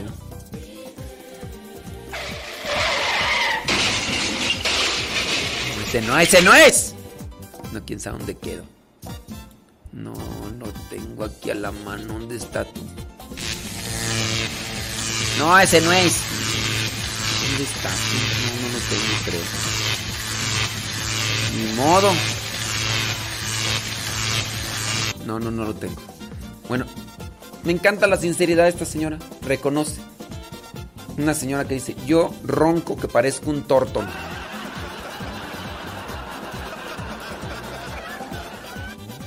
Dice, aunque usted no me lea, aquí disponiéndome para lavar. Bueno, también tenemos a los sentidos, ¿verdad?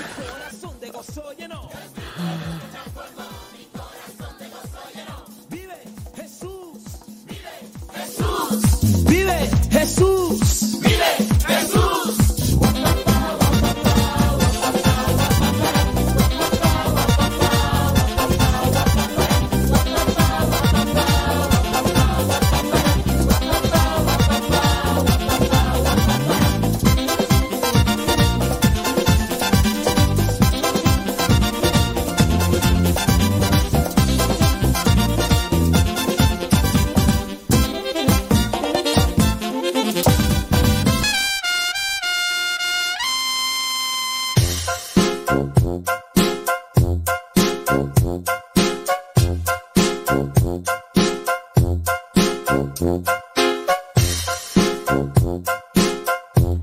Sí, María Marcela Velasco, ya escuché tu audio.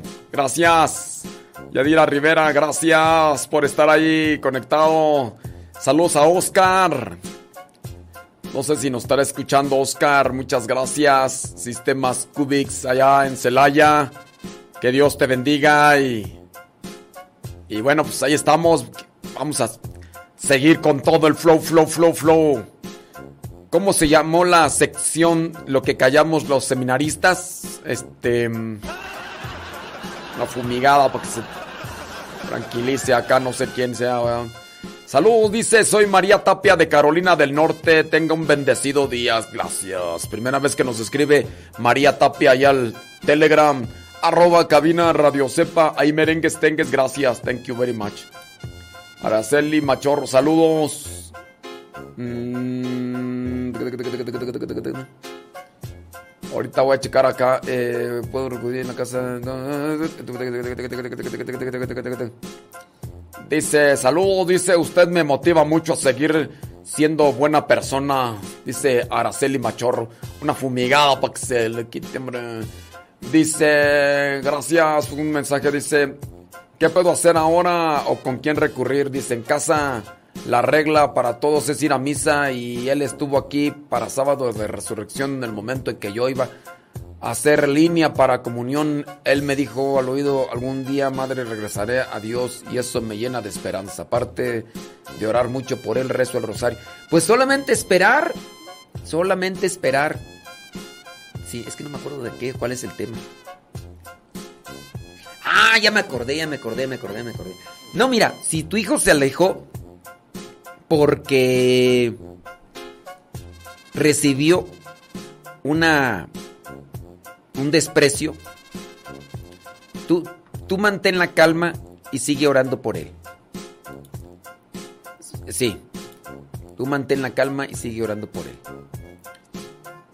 No, hombre, qué bárbaro. Sí. ¡Qué bárbaros! Oye, hablando de ronquidos, pues no una señora ya me mandó un audio del ronquido del esposo. No, me va a dar ansiedad nomás de escucharlo. Es que la señora ya lo grabó, yo lo tenía ahí, ahorita me lo mandó. nomás porque no digo nombres. ¿Verdad, Carmelita? Cabo el viejo no nos escucha. No te preocupes, Carmelita. No, hombre, nomás. Mira, el audio dura 37 segundos. ¿Sabes cuántos segundos lo aguanté el, audio del ronquido? Dos. Dos segundos. ¡Dos segundos! Es peligroso eso. Salud, dice. Mi familia dice que ronco mucho, que parezco camión. Sabe ser motocicleta, más bien.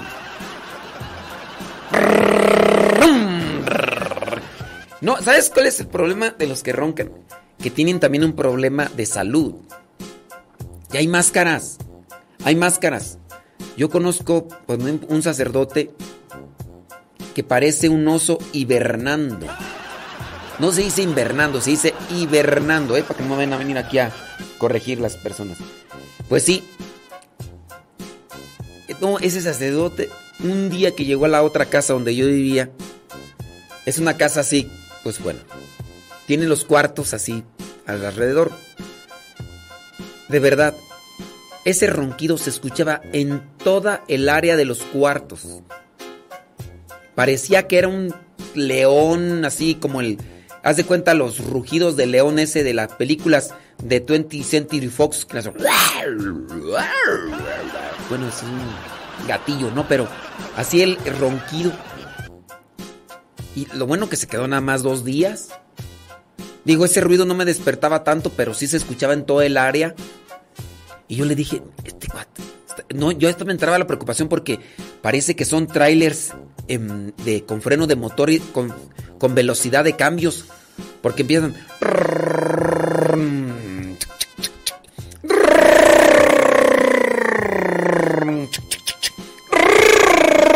Como cuando llegan ya a la quinta velocidad, le bajan. Empiezan. Como que se les traba la velocidad y. Y hasta pasan saliva. Y se despiertan, pero siguen dormidos. O sea, el cuerpo se despierta porque hasta le hacen. Y, y no porque los haya visto, porque se escucha. Y otra vez empiezan.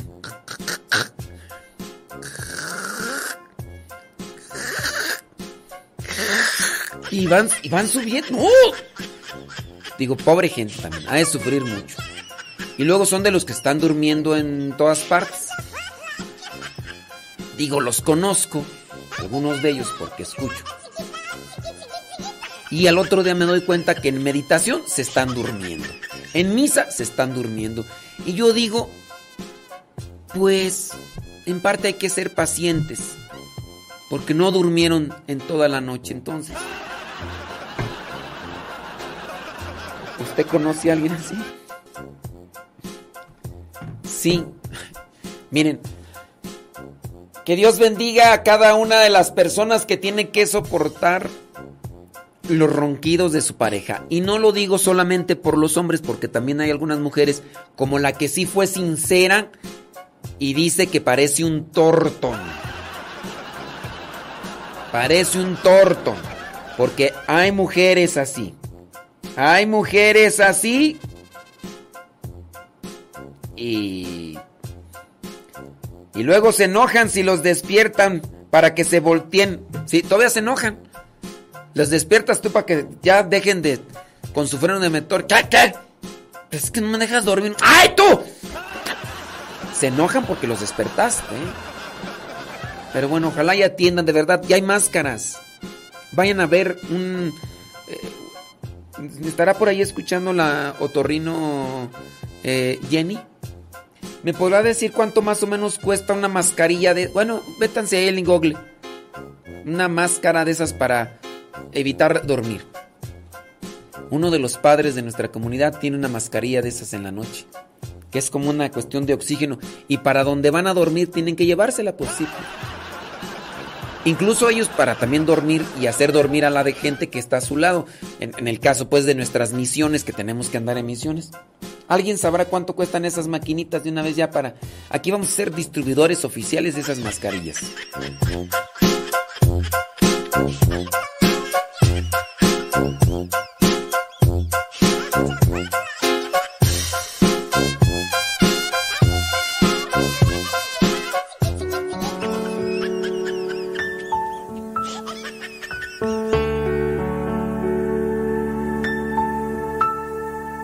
Estás aquí, eres tan real, te puedo sentir. Estás aquí, tu presencia llena mi existir. Estás aquí, mi alma se alegra, se entrega a ti. Estás aquí, mi espíritu se goza, se llena en ti.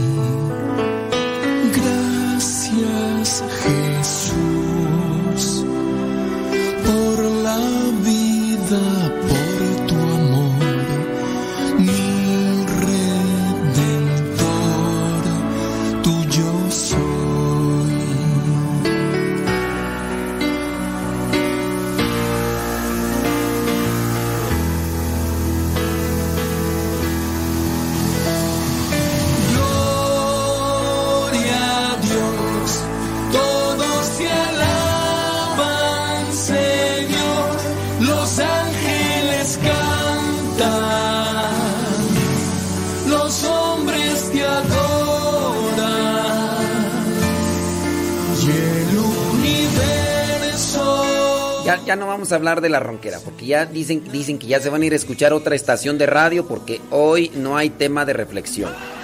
Así que los que me están compartiendo sus experiencias, este, ahí las vamos a dejar, porque ya, ya, ya me regañaron, ya me regañaron.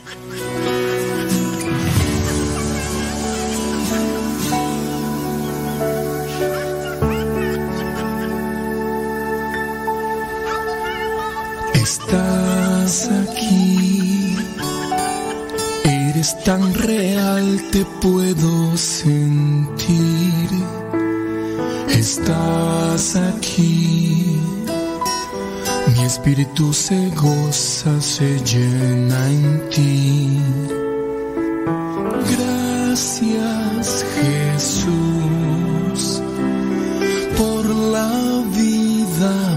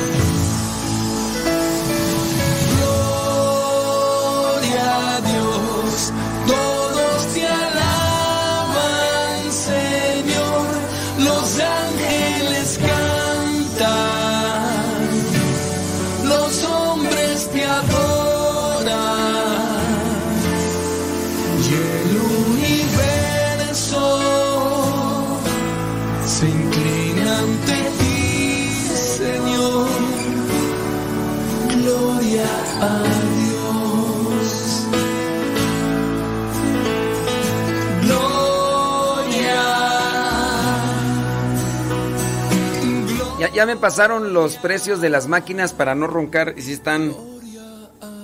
Si están cariñosos. Unos cuestan 15 mil, 24 mil. Y más o menos. Pero ya, ya, ya no voy a hablar de ronquillos porque si no ya.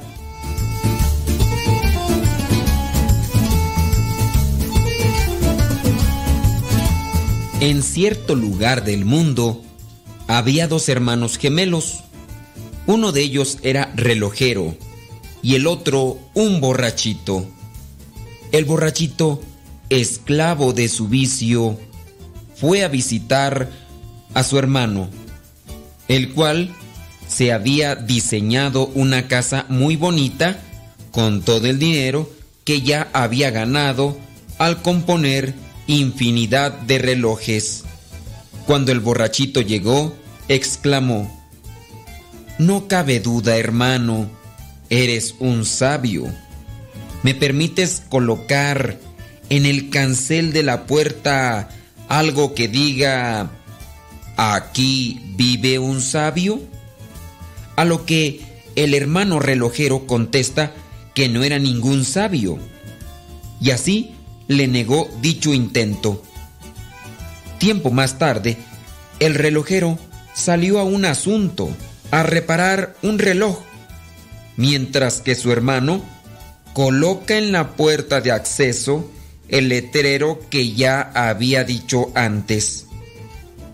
Más tardó en colocarlo que en pasar el rey de la comunidad, el cual, indignado, mandó llamar al propietario de dicha casa.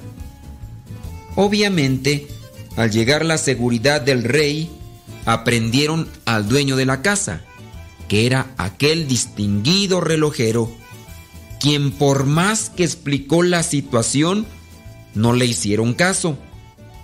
Ya ante el rey, este, incómodo por tal atrevimiento, le dice que si en verdad él es un relojero sabio, debe de contestar cuatro preguntas, pero si falla una, lo van a matar.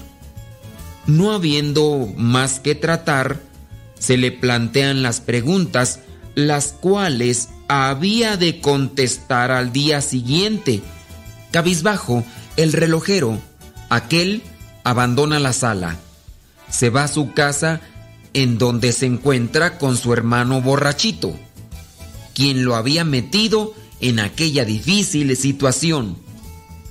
Platicaron, le dijo lo sucedido, a lo que el hermano borracho le dijo, mira hermano, yo no le hago falta a nadie, dame oportunidad de ir y si fallo, pues de todas maneras, yo no le hago falta a nadie. Al día siguiente, el hermano gemelo, el borrachito, llegó a la casa, se dio un baño, se afeitó y se puso ropa de su hermano para poder llegar a ser, ahora sí, idénticos y dar la impresión de que se trataba del relojero. Se dispone a partir al tribunal donde debía de ser cuestionado y al salir de casa, bastón en mano, como lo hacía su hermano, cortó del jardín una hermosa flor y se la guardó en la solapa.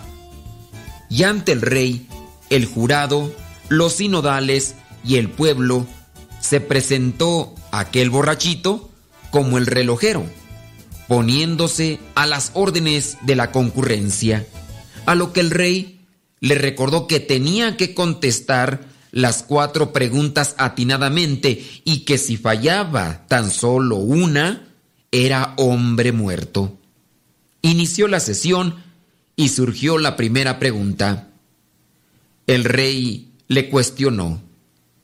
Dime, sabio relojero, ¿dónde está el centro de la tierra?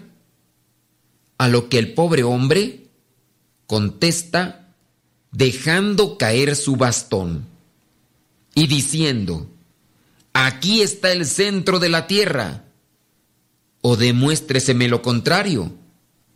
Mire, rey, la tierra es redonda y donde sea es el centro de la tierra. El jurado se puso a deliberar la respuesta y al no poder desechar tal tesis, le dieron la razón a aquel sabio relojero, motivo para que el rey comenzara a enojarse. Segunda pregunta, dijo el rey, ¿cuánto valgo yo? A lo que el hombre, viéndolo de pies a cabeza, le contesta, ¿qué le parece? ¿Qué le parece? 29 denarios. Le voy a decir por qué. A nuestro Señor Jesucristo lo valoraron en 30. ¿Qué le parece 29? Sí, 29, porque usted es, y así se considera, hombre casi Dios. El jurado delibera nuevamente la respuesta y por más que tratan de dar la razón al rey, no pueden, ganando así nuevamente aquel sencillo hombre. El enojo del rey iba en aumento ante la vergüenza que estaba pasando frente a su pueblo, porque él tenía intención de matar a aquel que se hacía pasar por sabio. Tercera pregunta, interviene nuevamente el rey, un tanto enojado. Soy el rey, dueño de todo cuanto ves. Ahora dime, ¿qué tan grande es mi poder? A lo que aquel hombre, con una sonrisa burlona, le dice, para empezar, usted no tiene poder. Si en verdad tiene poder como presume, metiendo la mano a la solapa, sacó aquella hermosa flor que había cortado. Le dijo, si en verdad tiene poder, haga una flor como esta, en este momento. Déjeme decirle, rey, que usted no tiene poder, usted tiene mando, tiene autoridad, pero poder solamente Dios. Él hizo esta flor y usted...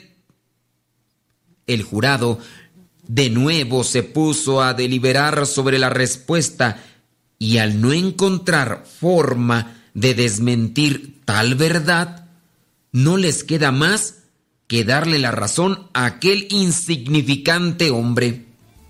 El rey, muy enojado por su coraje, lanza la cuarta pregunta. Ahora dígame en qué estoy pensando.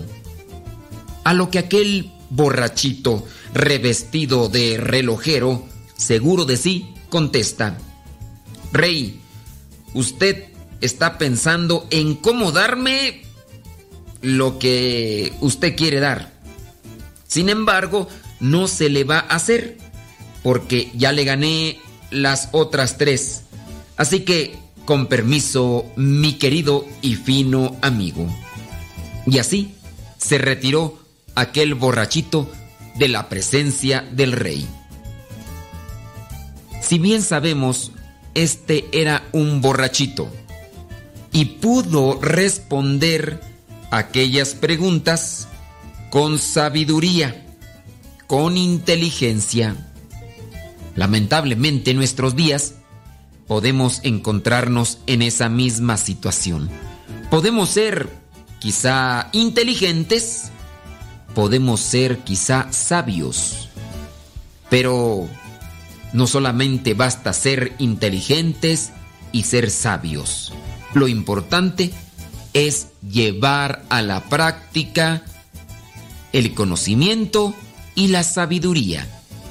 El hermano de este borrachito quizá a la mejor no era tan sabio, pero lo poquito que sabía, lo poquito que conocía, lo había puesto en práctica y había adquirido la gran fortuna de la que gozaba. Nosotros, yo no sé cuánta sabiduría tengas, cuánta inteligencia tengas, pero que no quede en eso. Aunque sea poquita, hay que llevarla a la práctica.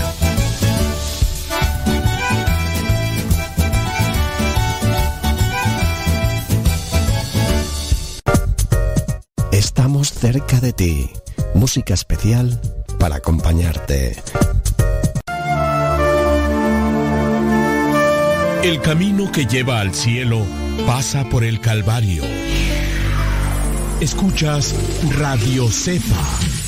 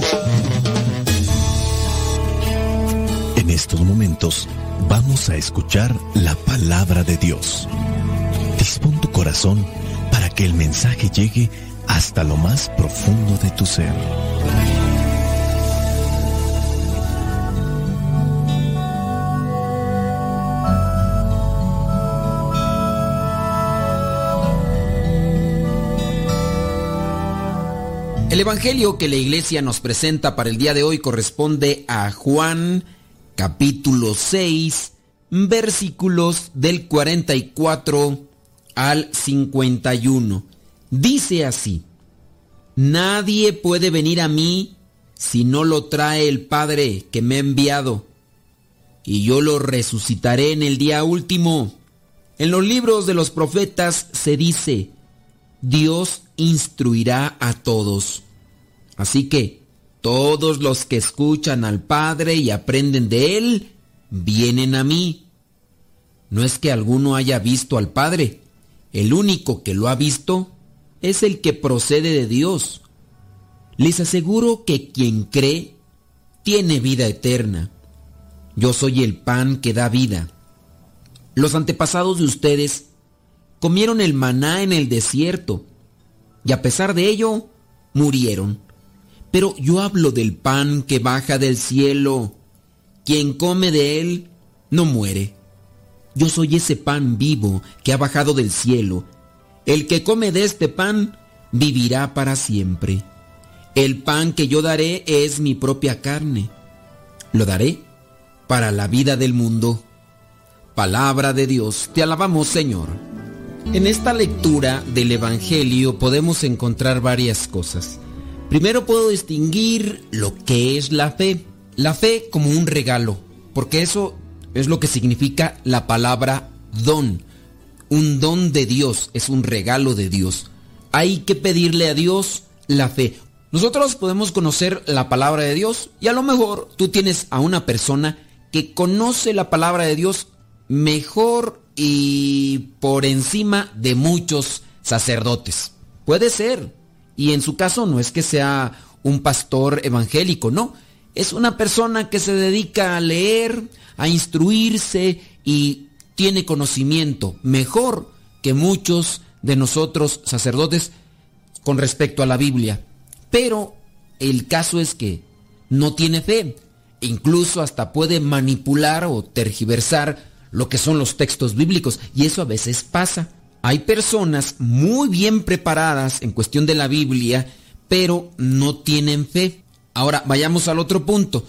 Tú a lo mejor quieres que uno de tus familiares o alguno de tus conocidos tenga fe en Dios. Y a veces tú preguntas, oye, ¿qué, ¿qué, puedo hacer para que este familiar tenga fe y se acerque a Dios? Pedirle a Dios. Dios regala la fe. Es un don hay que instruir, hay que también nosotros preparar una plataforma, a lo mejor comprar una Biblia, a lo mejor compartirle este audio, a lo mejor un video donde hable sobre la fe. Y si la otra persona tiene conocimiento y tú has rezado y la otra persona dispone, porque también la otra persona es que quiera, ¿no? Si la otra persona no quiere, pues así pueda parecérsele hasta el mismo Jesucristo y le pueda mostrar las llagas y no va a creer porque no quiere. El otro término que distingo en esta lectura del Evangelio es sobre la vida. Y aquí viene un elemento interesante que ya hemos explicado en algunos otros momentos. Nosotros, ¿qué entendemos por vida cuando se habla aquí en la Sagrada Escritura? Ah, como ya lo hemos mencionado, distinguimos dos tipos de vida en la Biblia. De hecho, hay dos formas en la Biblia de distinguir la vida algo que distinguimos por bios. En la palabra bios nos referimos a la vida, a la vida que tenemos, la vida que tiene una planta, la vida que tiene un animal, pero hay otra palabra y en este caso es zoe, que aunque es lo mismo vida, pero hablamos de esta vida sobrenatural. Que decimos sobrenatural porque es después de esta vida, ya no es la vida natural como tal, porque la vida natural es el bios y lo sobrenatural sería el zoe.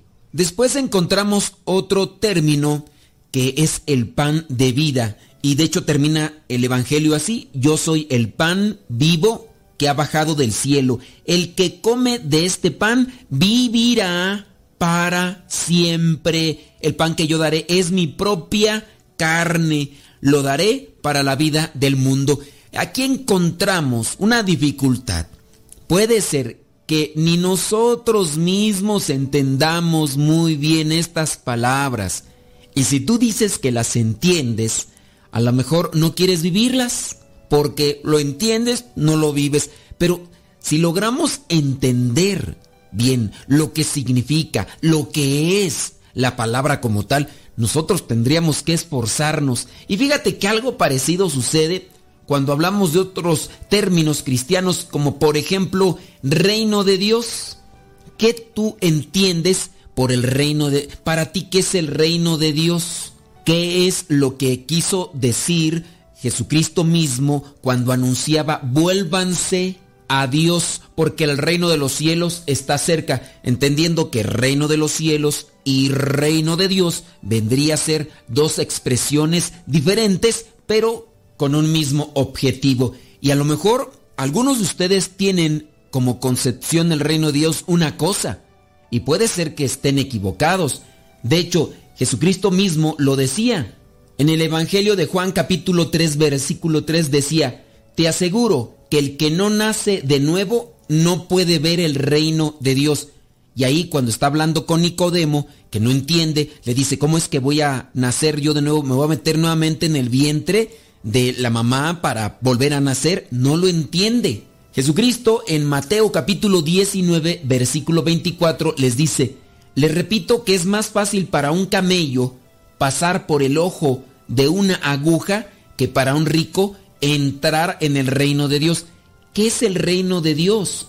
En Lucas capítulo 17, versículo 20 dice, la venida del reino de Dios no es algo que todo el mundo pueda ver. En el versículo 21 del mismo capítulo 17 de Lucas dice, no se va a decir aquí está o allí está, porque el reino de Dios ya está entre ustedes.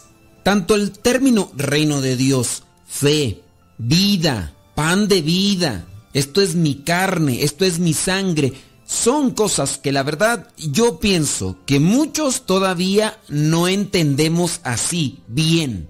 Y yo se los digo desde mi situación como sacerdote. Pero ojo, les digo, no entendemos muy bien. No quiere decir que no lo entienda. Si yo ya di un paso dentro de mi proyección de vida para abrazar esta vocación, quiere decir que comprendí el reino de Dios o el reino de los cielos, que comprendí la fe, que comprendí la diferencia del bios y del zoe y que por eso dejé muchas cosas que tenía proyectadas realizar en una vida que quizá me habían planteado mi familia o la misma sociedad y ahora me enfoco en otras cuestiones. Y digo que por eso lo he comprendido, pero quizá me hace falta todavía asimilarlo mejor para entregarme todavía más. Y por eso es donde yo a veces no encuentro el ensamble bien de aquella persona que puede decir que comprende el reino de Dios, pero no lo valora, no lo busca, no lo trabaja, porque no lo conocemos. La misma fe a veces no la conocemos, no la entendemos. Yo puedo decirlo con todas sus letras, con todas sus palabras y con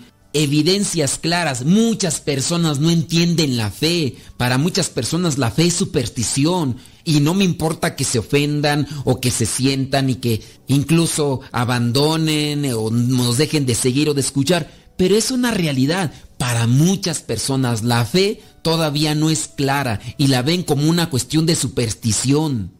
Y ahí puede ser que nosotros, los que estamos al frente explicando la palabra de Dios, no lo hemos explicado bien y por eso ellos no lo entienden. O también puede ser que ellos mismos no se quieren acercar cuando uno hace la invitación para poderles dar a entender qué es lo que nosotros hemos asimilado de la palabra de Dios. Porque tanto la culpa puede ser de uno como de otro.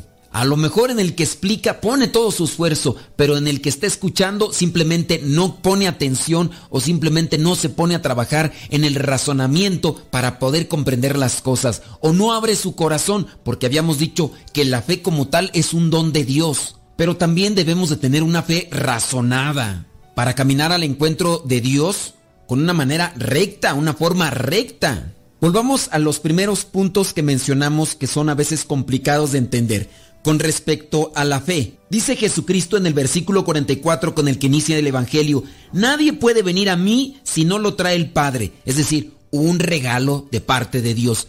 Tú quieres, yo quiero que algunos familiares se acerquen a Dios. La pregunta es, ¿hemos rezado? ¿Hemos orado a Dios Padre con fe verdaderamente? Si tú me dices, sí, yo he orado mucho a Dios, pero pareciera ser que no me escucha, ok. Si has orado a Dios, si has pedido a Dios por esa persona, tú entonces tendrías como fruto la paciencia, no la desesperación. Eso entonces quiere decir que has orado, pero has orado de una manera superficial y mediocre, porque si estás desesperado, si estás desesperada porque X o Y no se acerca a Dios y no cambia su vida, si estás desesperado, entonces quiere decir que la oración que hiciste no fue con amor, porque no tienes el fruto que se recoge cuando uno ora con amor, que vendría a ser la paciencia, y de ahí me puedo encontrar un montón de personas que están desesperadas porque fulano, sutano, mangano, perengano no se acerca a Dios y ya no sé qué hacer y ya le dije y luego le pido a Dios y no más nada. Entonces no has orado bien. Si uno ora bien, uno recibe los frutos de una oración así. Y en primera tendría uno paciencia. Bueno, pues yo ya le he pedido a Dios, pero ciertamente Dios no obliga a nadie. Cuando la otra persona abra su corazón, entonces ya vendrá Dios a actuar y esa persona se convertirá. Y hay que esperar el tiempo de Dios y el tiempo en que la otra persona también abra su corazón. Vamos ahora a la cuestión de vida. Muchos nos preocupamos por la vida bios, porque nos angustia. ¿Quién de ustedes se quiere morir? ¿Quién de ustedes eh, no tiene miedo a morirse? Les aseguro que muchos tienen miedo a morirse y a veces miedo a morirse en el dolor, en el sufrimiento y eso es lo que menos quisieran, pero también en el caso de aquellas personas que pudieran tener alguna enfermedad, a veces tienen ya miedo de morirse. ¿Por qué? Porque tienen pendientes, tienen problemas, y, y, qué voy a hacer con esto, y qué voy a hacer con aquello. Te preocupas mucho por el bios. Oye, y te preocupas por el Zoe, lo que es la vida sobrenatural, lo que es la vida con Dios. Pues yo puedo decir que hay personas que ni se preocupan por el bios, ni tampoco por el Zoe. Porque simplemente basta con mirar cómo están viviendo. Hay personas que no se cuidan, que se alimentan de una manera to totalmente desquiciada, con un montón de triglicéridos, harinas y azúcares. No son mediditos en esa manera, se atragantan, apenas tienen ahí la comida enfrente de ellos. Y también en la cuestión del alcohol. Si realmente les preocupara el bios, eh, la que es la vida del organismo como tal, no estarían ahí metiéndose un montón de nicotina o de cocaína o de alcohol. Pero hay personas que sí, a lo mejor les da miedo morir, pero porque quieren seguir jactándose de esos placeres que son desordenados y que al final de cuentas hacen que tu vida en este mundo se acorte al final de cuentas. Y también por el otro lado puedo encontrar aquellas personas que a veces no se preocupan por la vida Zoe, es decir, por la vida sobrenatural. Porque si nos preocupáramos por la vida sobrenatural, entonces ahí sí nos preocuparíamos por cómo estoy interiormente, cómo estoy con Dios, cómo estoy en esa relación con Dios y con los demás. Porque yo quiero estar bien interiormente para que cuando llegue ese momento de que termine el bios, la vida en este mundo, esa vida de Zoe la reciba yo en plenitud. Pero no, hay personas que ni rezan, ni, ni, se unen con Dios, ni lo buscan, ni, ni, buscan estar bien con los demás. Y uno entonces dice, pues, hablarte del pan de vida, hablarte que Jesús es el pan de vida y que quien come el pan de vida tiene vida eterna, menos lo vamos a entender. ¿Cómo vamos a entender los niveles superiores si no entendemos los de abajo? Cuando comprendamos los de abajo, Vamos a poder quizá a lo mejor comprender los niveles que están más arriba, comprender esto de Jesús es el pan de vida, quien come de él tiene vida eterna y resucitará en, los en el último día. No lo vamos a comprender si no comprendemos lo primero, si no nos esforzamos por vivir los primeros niveles. Ojalá dispongamos nuestro corazón, que tratemos de vivir en plenitud el bios para que nuestro organismo esté bien, pero también en vivir el Zoe para después del bios nosotros tengamos ese Zoe que es eterno. Vayamos a vivir la palabra.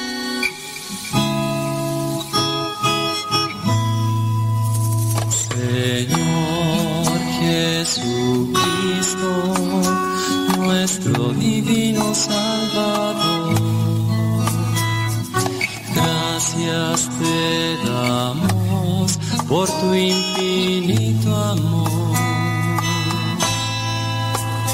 Te escuchamos en la palabra, te recibimos y adoramos en la Eucaristía, te servimos en los hermanos.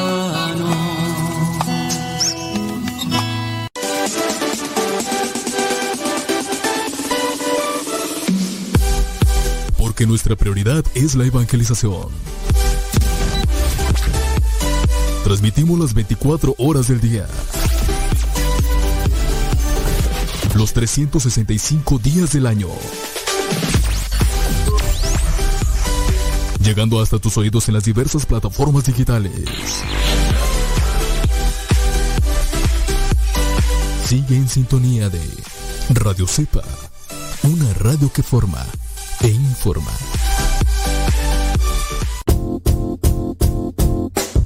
Oh, hola padre, somos las hijas de Laura y lo escuchamos desde Denver. Este programa nos ha ayudado en la escuela. Nos gusta la trivia y todos los días lo escuchamos y todas las mañanas. Saludos a mi hermana. Hola padre, Dios lo bendiga. Me gusta la pregunta preguntona. Saludos desde Denver. Adiós.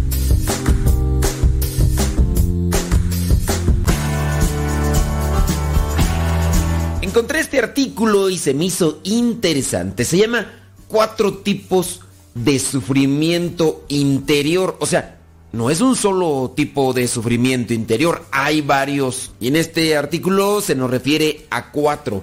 Dice, sanar interiormente requiere de tiempo, paciencia, compasión y mucho trabajo. Vamos a repetir esta receta que sin duda puede ser de mucho provecho para los que nos escuchan.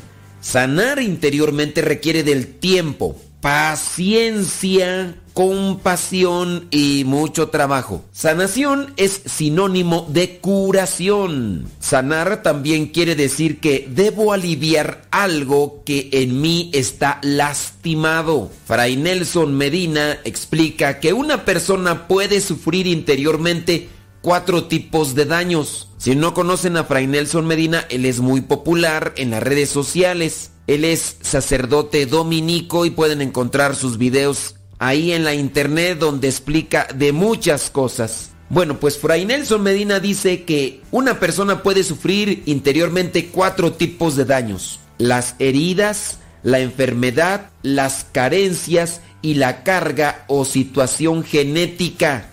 En este caso hablamos sobre la personalidad y el temperamento. Y no se vayan a confundir aquellos que andan por ahí practicando o promoviendo esa cuestión de la sanación intergeneracional. No se habla de eso. Y por cierto, Fray Nelson Medina también se ha pronunciado en contra de ese tipo de sanación que otros sí promueven. Pero Fray Nelson Medina dice que ese tipo de sanación intergeneracional no se apega conforme a la doctrina. Pero de eso se puede hablar en otro momento. Vámonos pues a mencionar los cuatro tipos de sufrimiento. El primero, las heridas. Así como nuestro cuerpo puede sufrir heridas por un accidente o agresiones, también hay heridas en nuestras emociones. Hay heridas en nuestra fe. Hay heridas en el amor. Hay heridas en nuestra afectividad. Por ejemplo, cuando una persona ha estado en una relación amorosa profunda y de repente, como suele suceder, es traicionada. Aquí entonces se da lo que es una herida emocional porque es traicionada y sufre. A simple vista pareciera que su cuerpo está sano, pero interiormente la persona está herida, está lastimada. Es importante siempre tener en cuenta que lo que pasa en una parte de nuestro ser forzosamente afectará al resto. Lo que pasa en nuestro cuerpo pasa también en nuestro espíritu,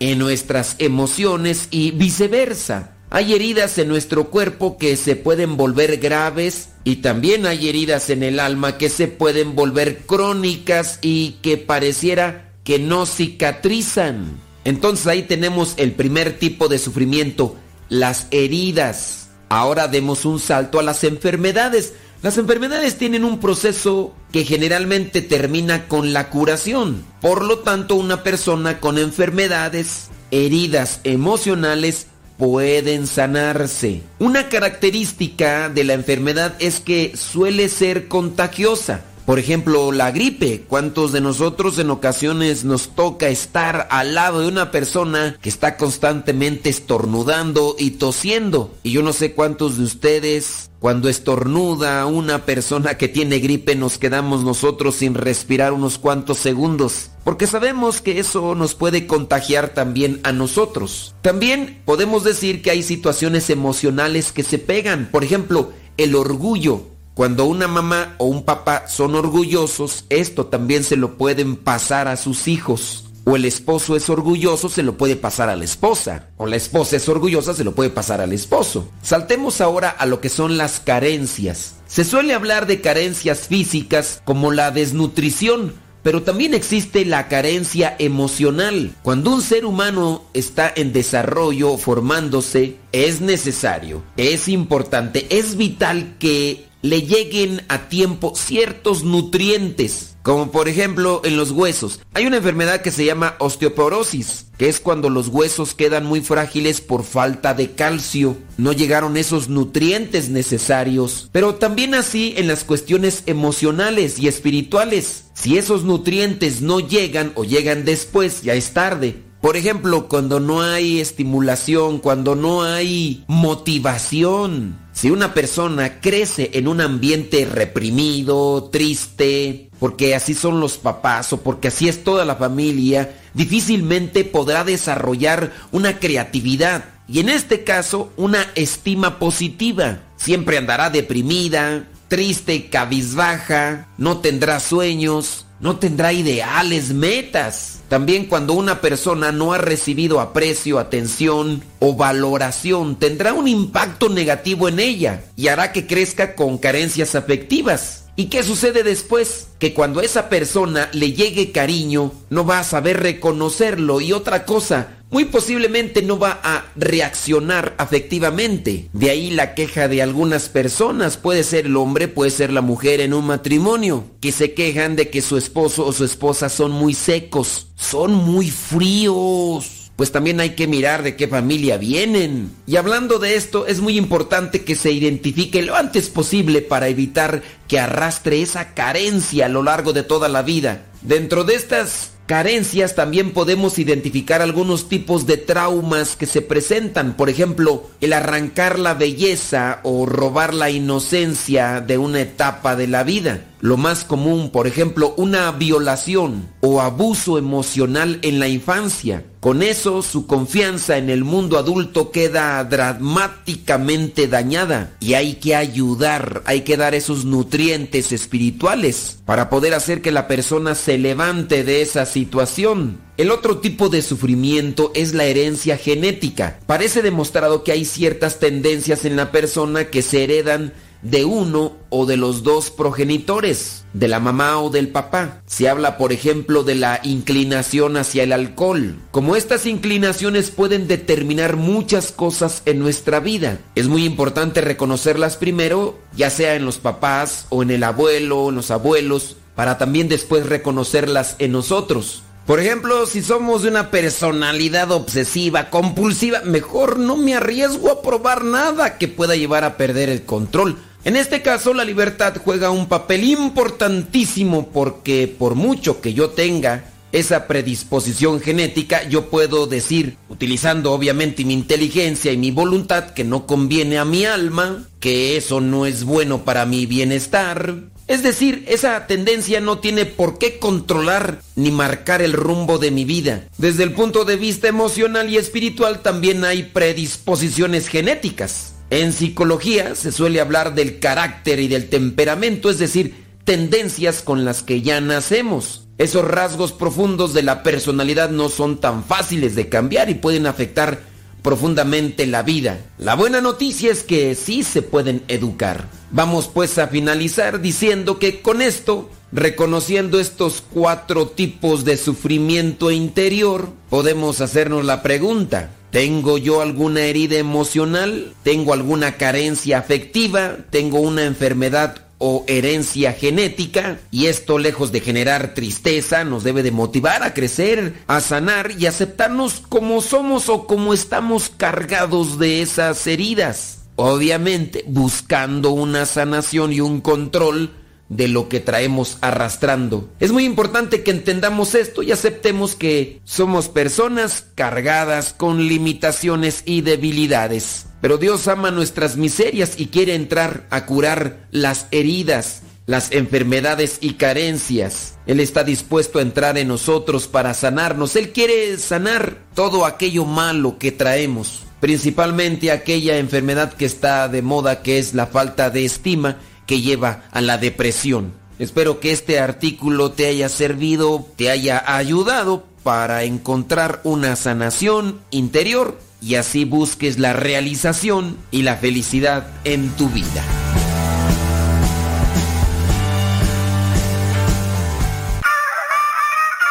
Aquí somos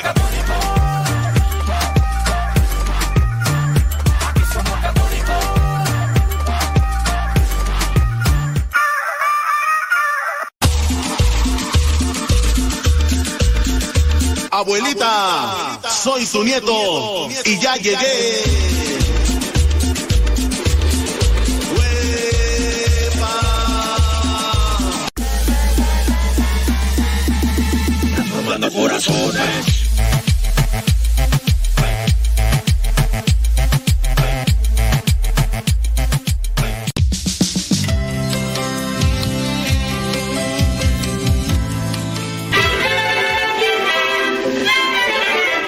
Ya, pusimos mucho contenido, ya para que no nos regañen, que porque... Bueno, ya de todas maneras dijeron que iban a cambiar de estación de radio, que porque aquí no estábamos dando hoy nada bueno. Este, Ya, ya se fueron a otra estación de radio, nomás como que no se habían ido allá con Toño Esquinca ni... Ni la Z salvajemente grupera. Ni la qué buena. Aquí suenan puros éxitos. Pura música perrona. Corridos tumbados.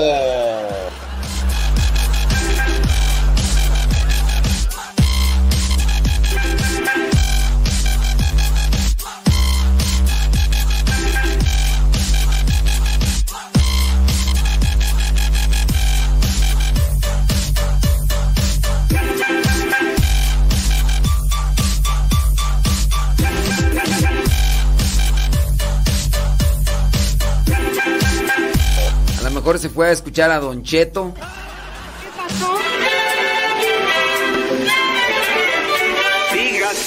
Al violín por la mañana. Para seguir repartiendo el pan. A Erasmo y la chocolata.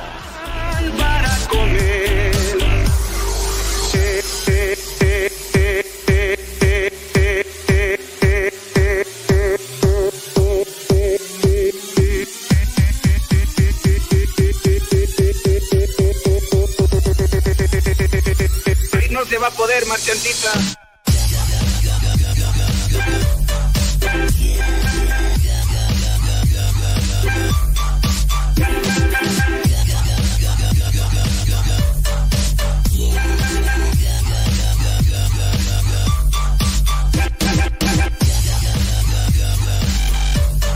Ya encontré otro audio de Don Silverio, ya después. ¿Quién es Don Silverio? El de. El de. ¿Qué- ¿Quién habla? Eh, es que tú ya.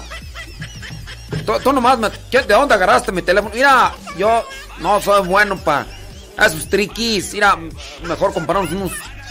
Unas chamarras, unos chalecos como los de Antonio Aguilar. Pues ya, ya sé quién hace la voz. No es, no es un señor. Es un muchacho. Es un muchacho y.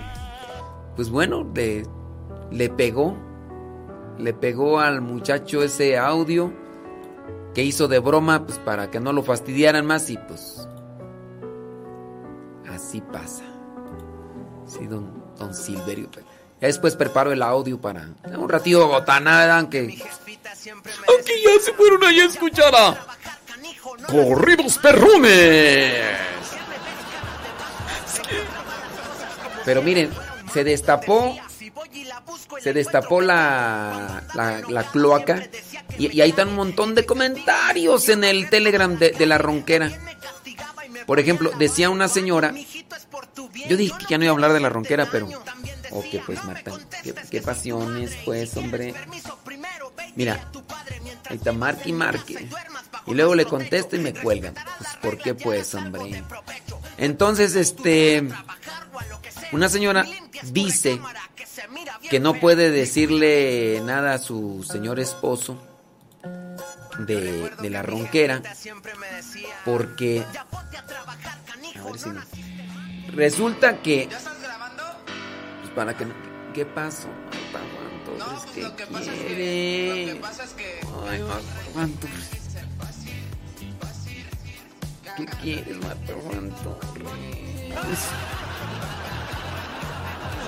Santo. ¿Qué quieres? ¿Por qué estás marcando? Luego te contesto y me cuelgas. Ay, madre.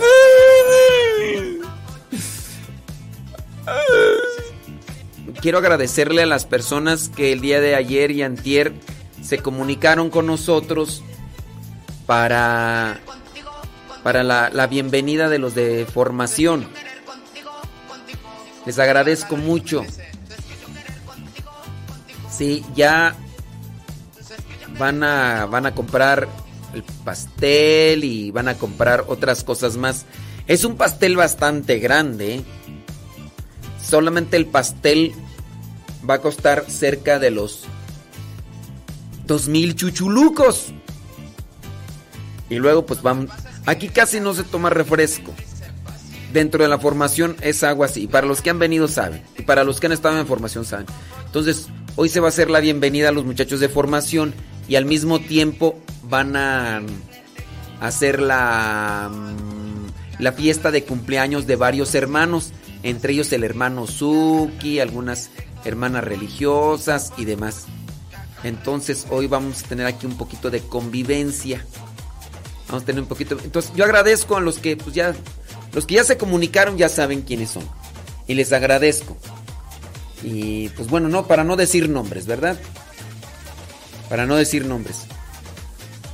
Entonces agradezco mucho. También saben que agradezco mucho a los que nos han estado ayudando porque pues todavía estamos aquí en medio construcción.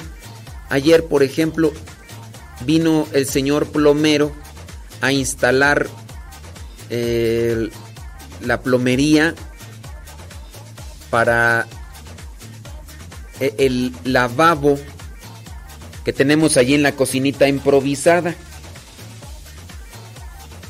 En la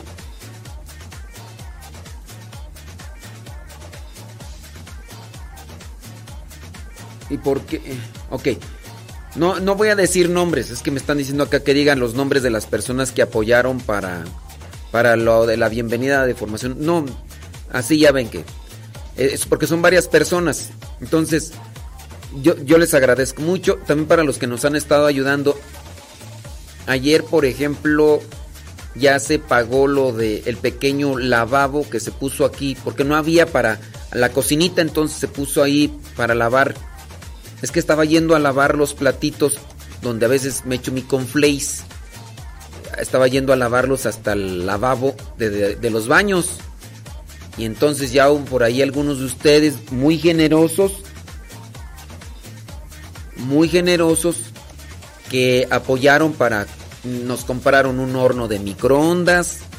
También nos compraron ahí el, para lo del aquí el aire que todavía estamos todavía en ese proceso, todavía no lo hemos puesto por varias circunstancias eléctricas que aquí nos fallaron desde instalación y bueno, pero también nos compraron un mueblecito para poner las cosas, compraron por ahí una estufa que todavía no se ha instalado, pero ya se instaló el, el lavabo y, y bueno, Marta Juan Torres ya empezó a poner sus peros, pero le vamos a comprar un banco para cuando tenga que lavar ahí este algo en el en el lavabo de la cocina, ¿verdad? Porque pues Marta Juan Torres, pues es que el lavabo nos lo hicieron a nuestra medida porque nosotros aquí vivimos.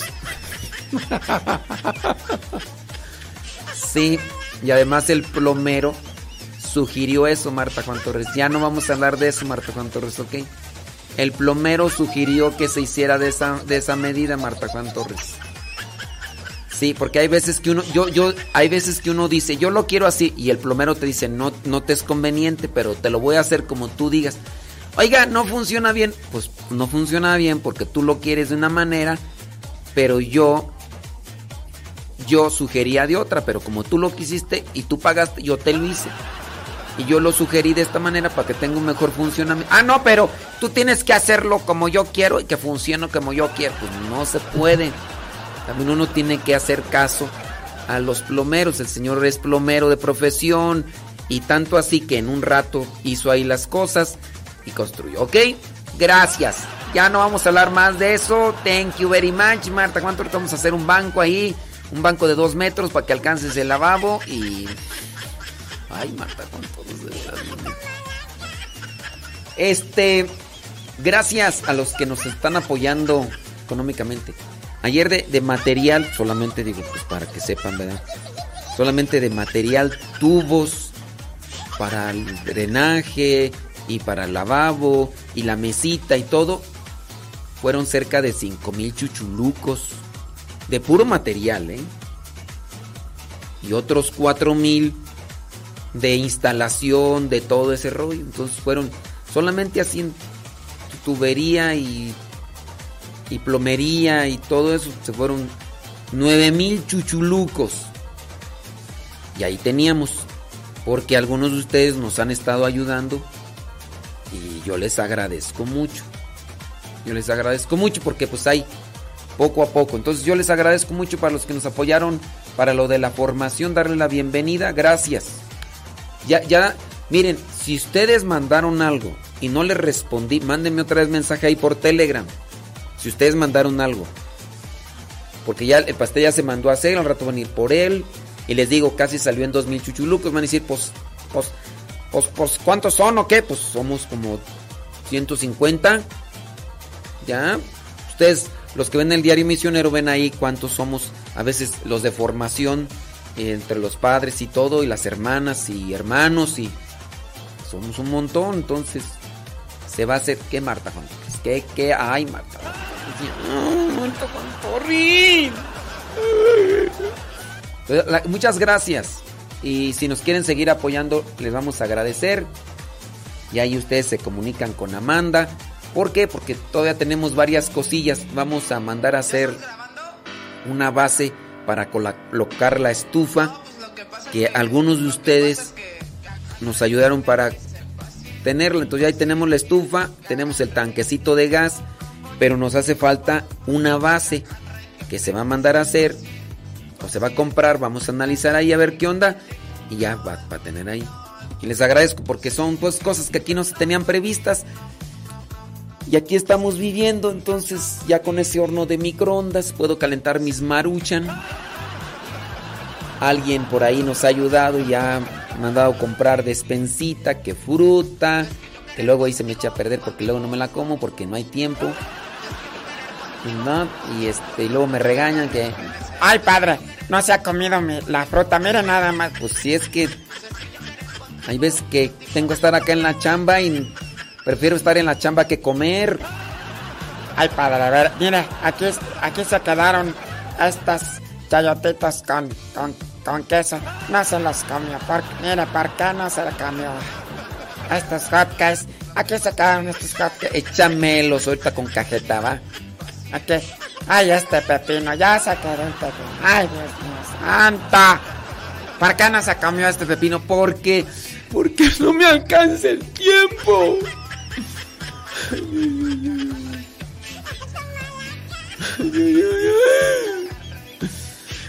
Por eso. Pero muchas gracias a los que nos han apoyado, de verdad, muchas gracias. Aquí seguimos.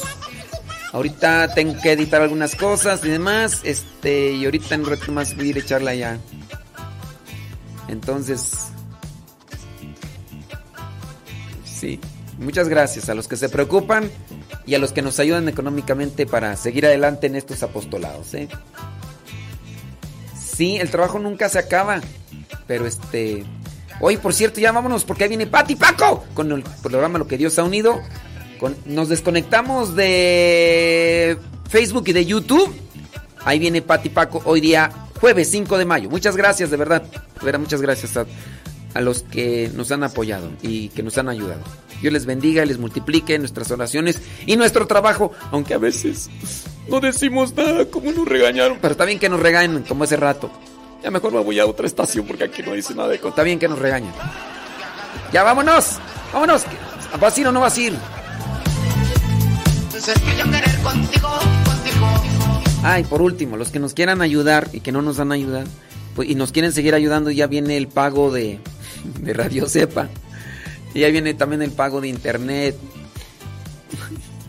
Este, en junio, en agosto se hace junio, en julio, junio y julio se hace el pago de Radio Cepa y este pues bueno, ahí cada mes estamos pagando el internet y los que nos quieran apoyar, mándenos un mensajito por el Telegram y ya les doy ahí el contacto de Amanda para los que viven en Estados Unidos y para los que viven en México les paso el número de cuenta de acá de y acá por si pueden apoyarnos y si quieren apoyarnos, ahí ya. Por Telegram, arroba cabina Radio Cepa, ya nos manda mensaje que digan, yo quiero ayudar y ya les paso el, si viven en Estados Unidos, díganme.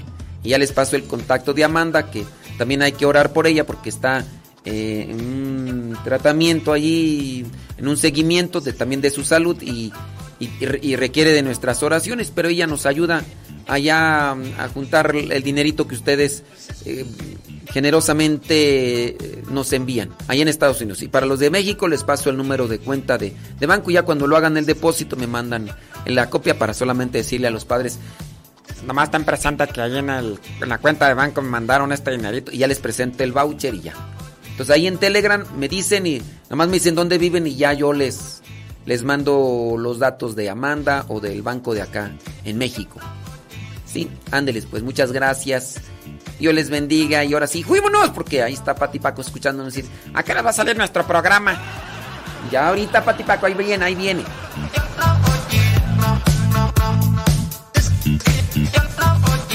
Que si por Telegram se puede depositar. No, por Telegram no se puede depositar, pero por ahí yo les paso los datos a dónde, si es que viven en Estados Unidos o en México, a dónde pueden depositar para ayudarnos. Es por Telegram. En Telegram pasamos los datos. Arroba cabina radio cepa. Pónganle así, arroba cabina radio cepa, todo junto y ahí está el chat privado y ahí nos ponemos. ¿Sí? Ándeles pues. Gracias. Gracias.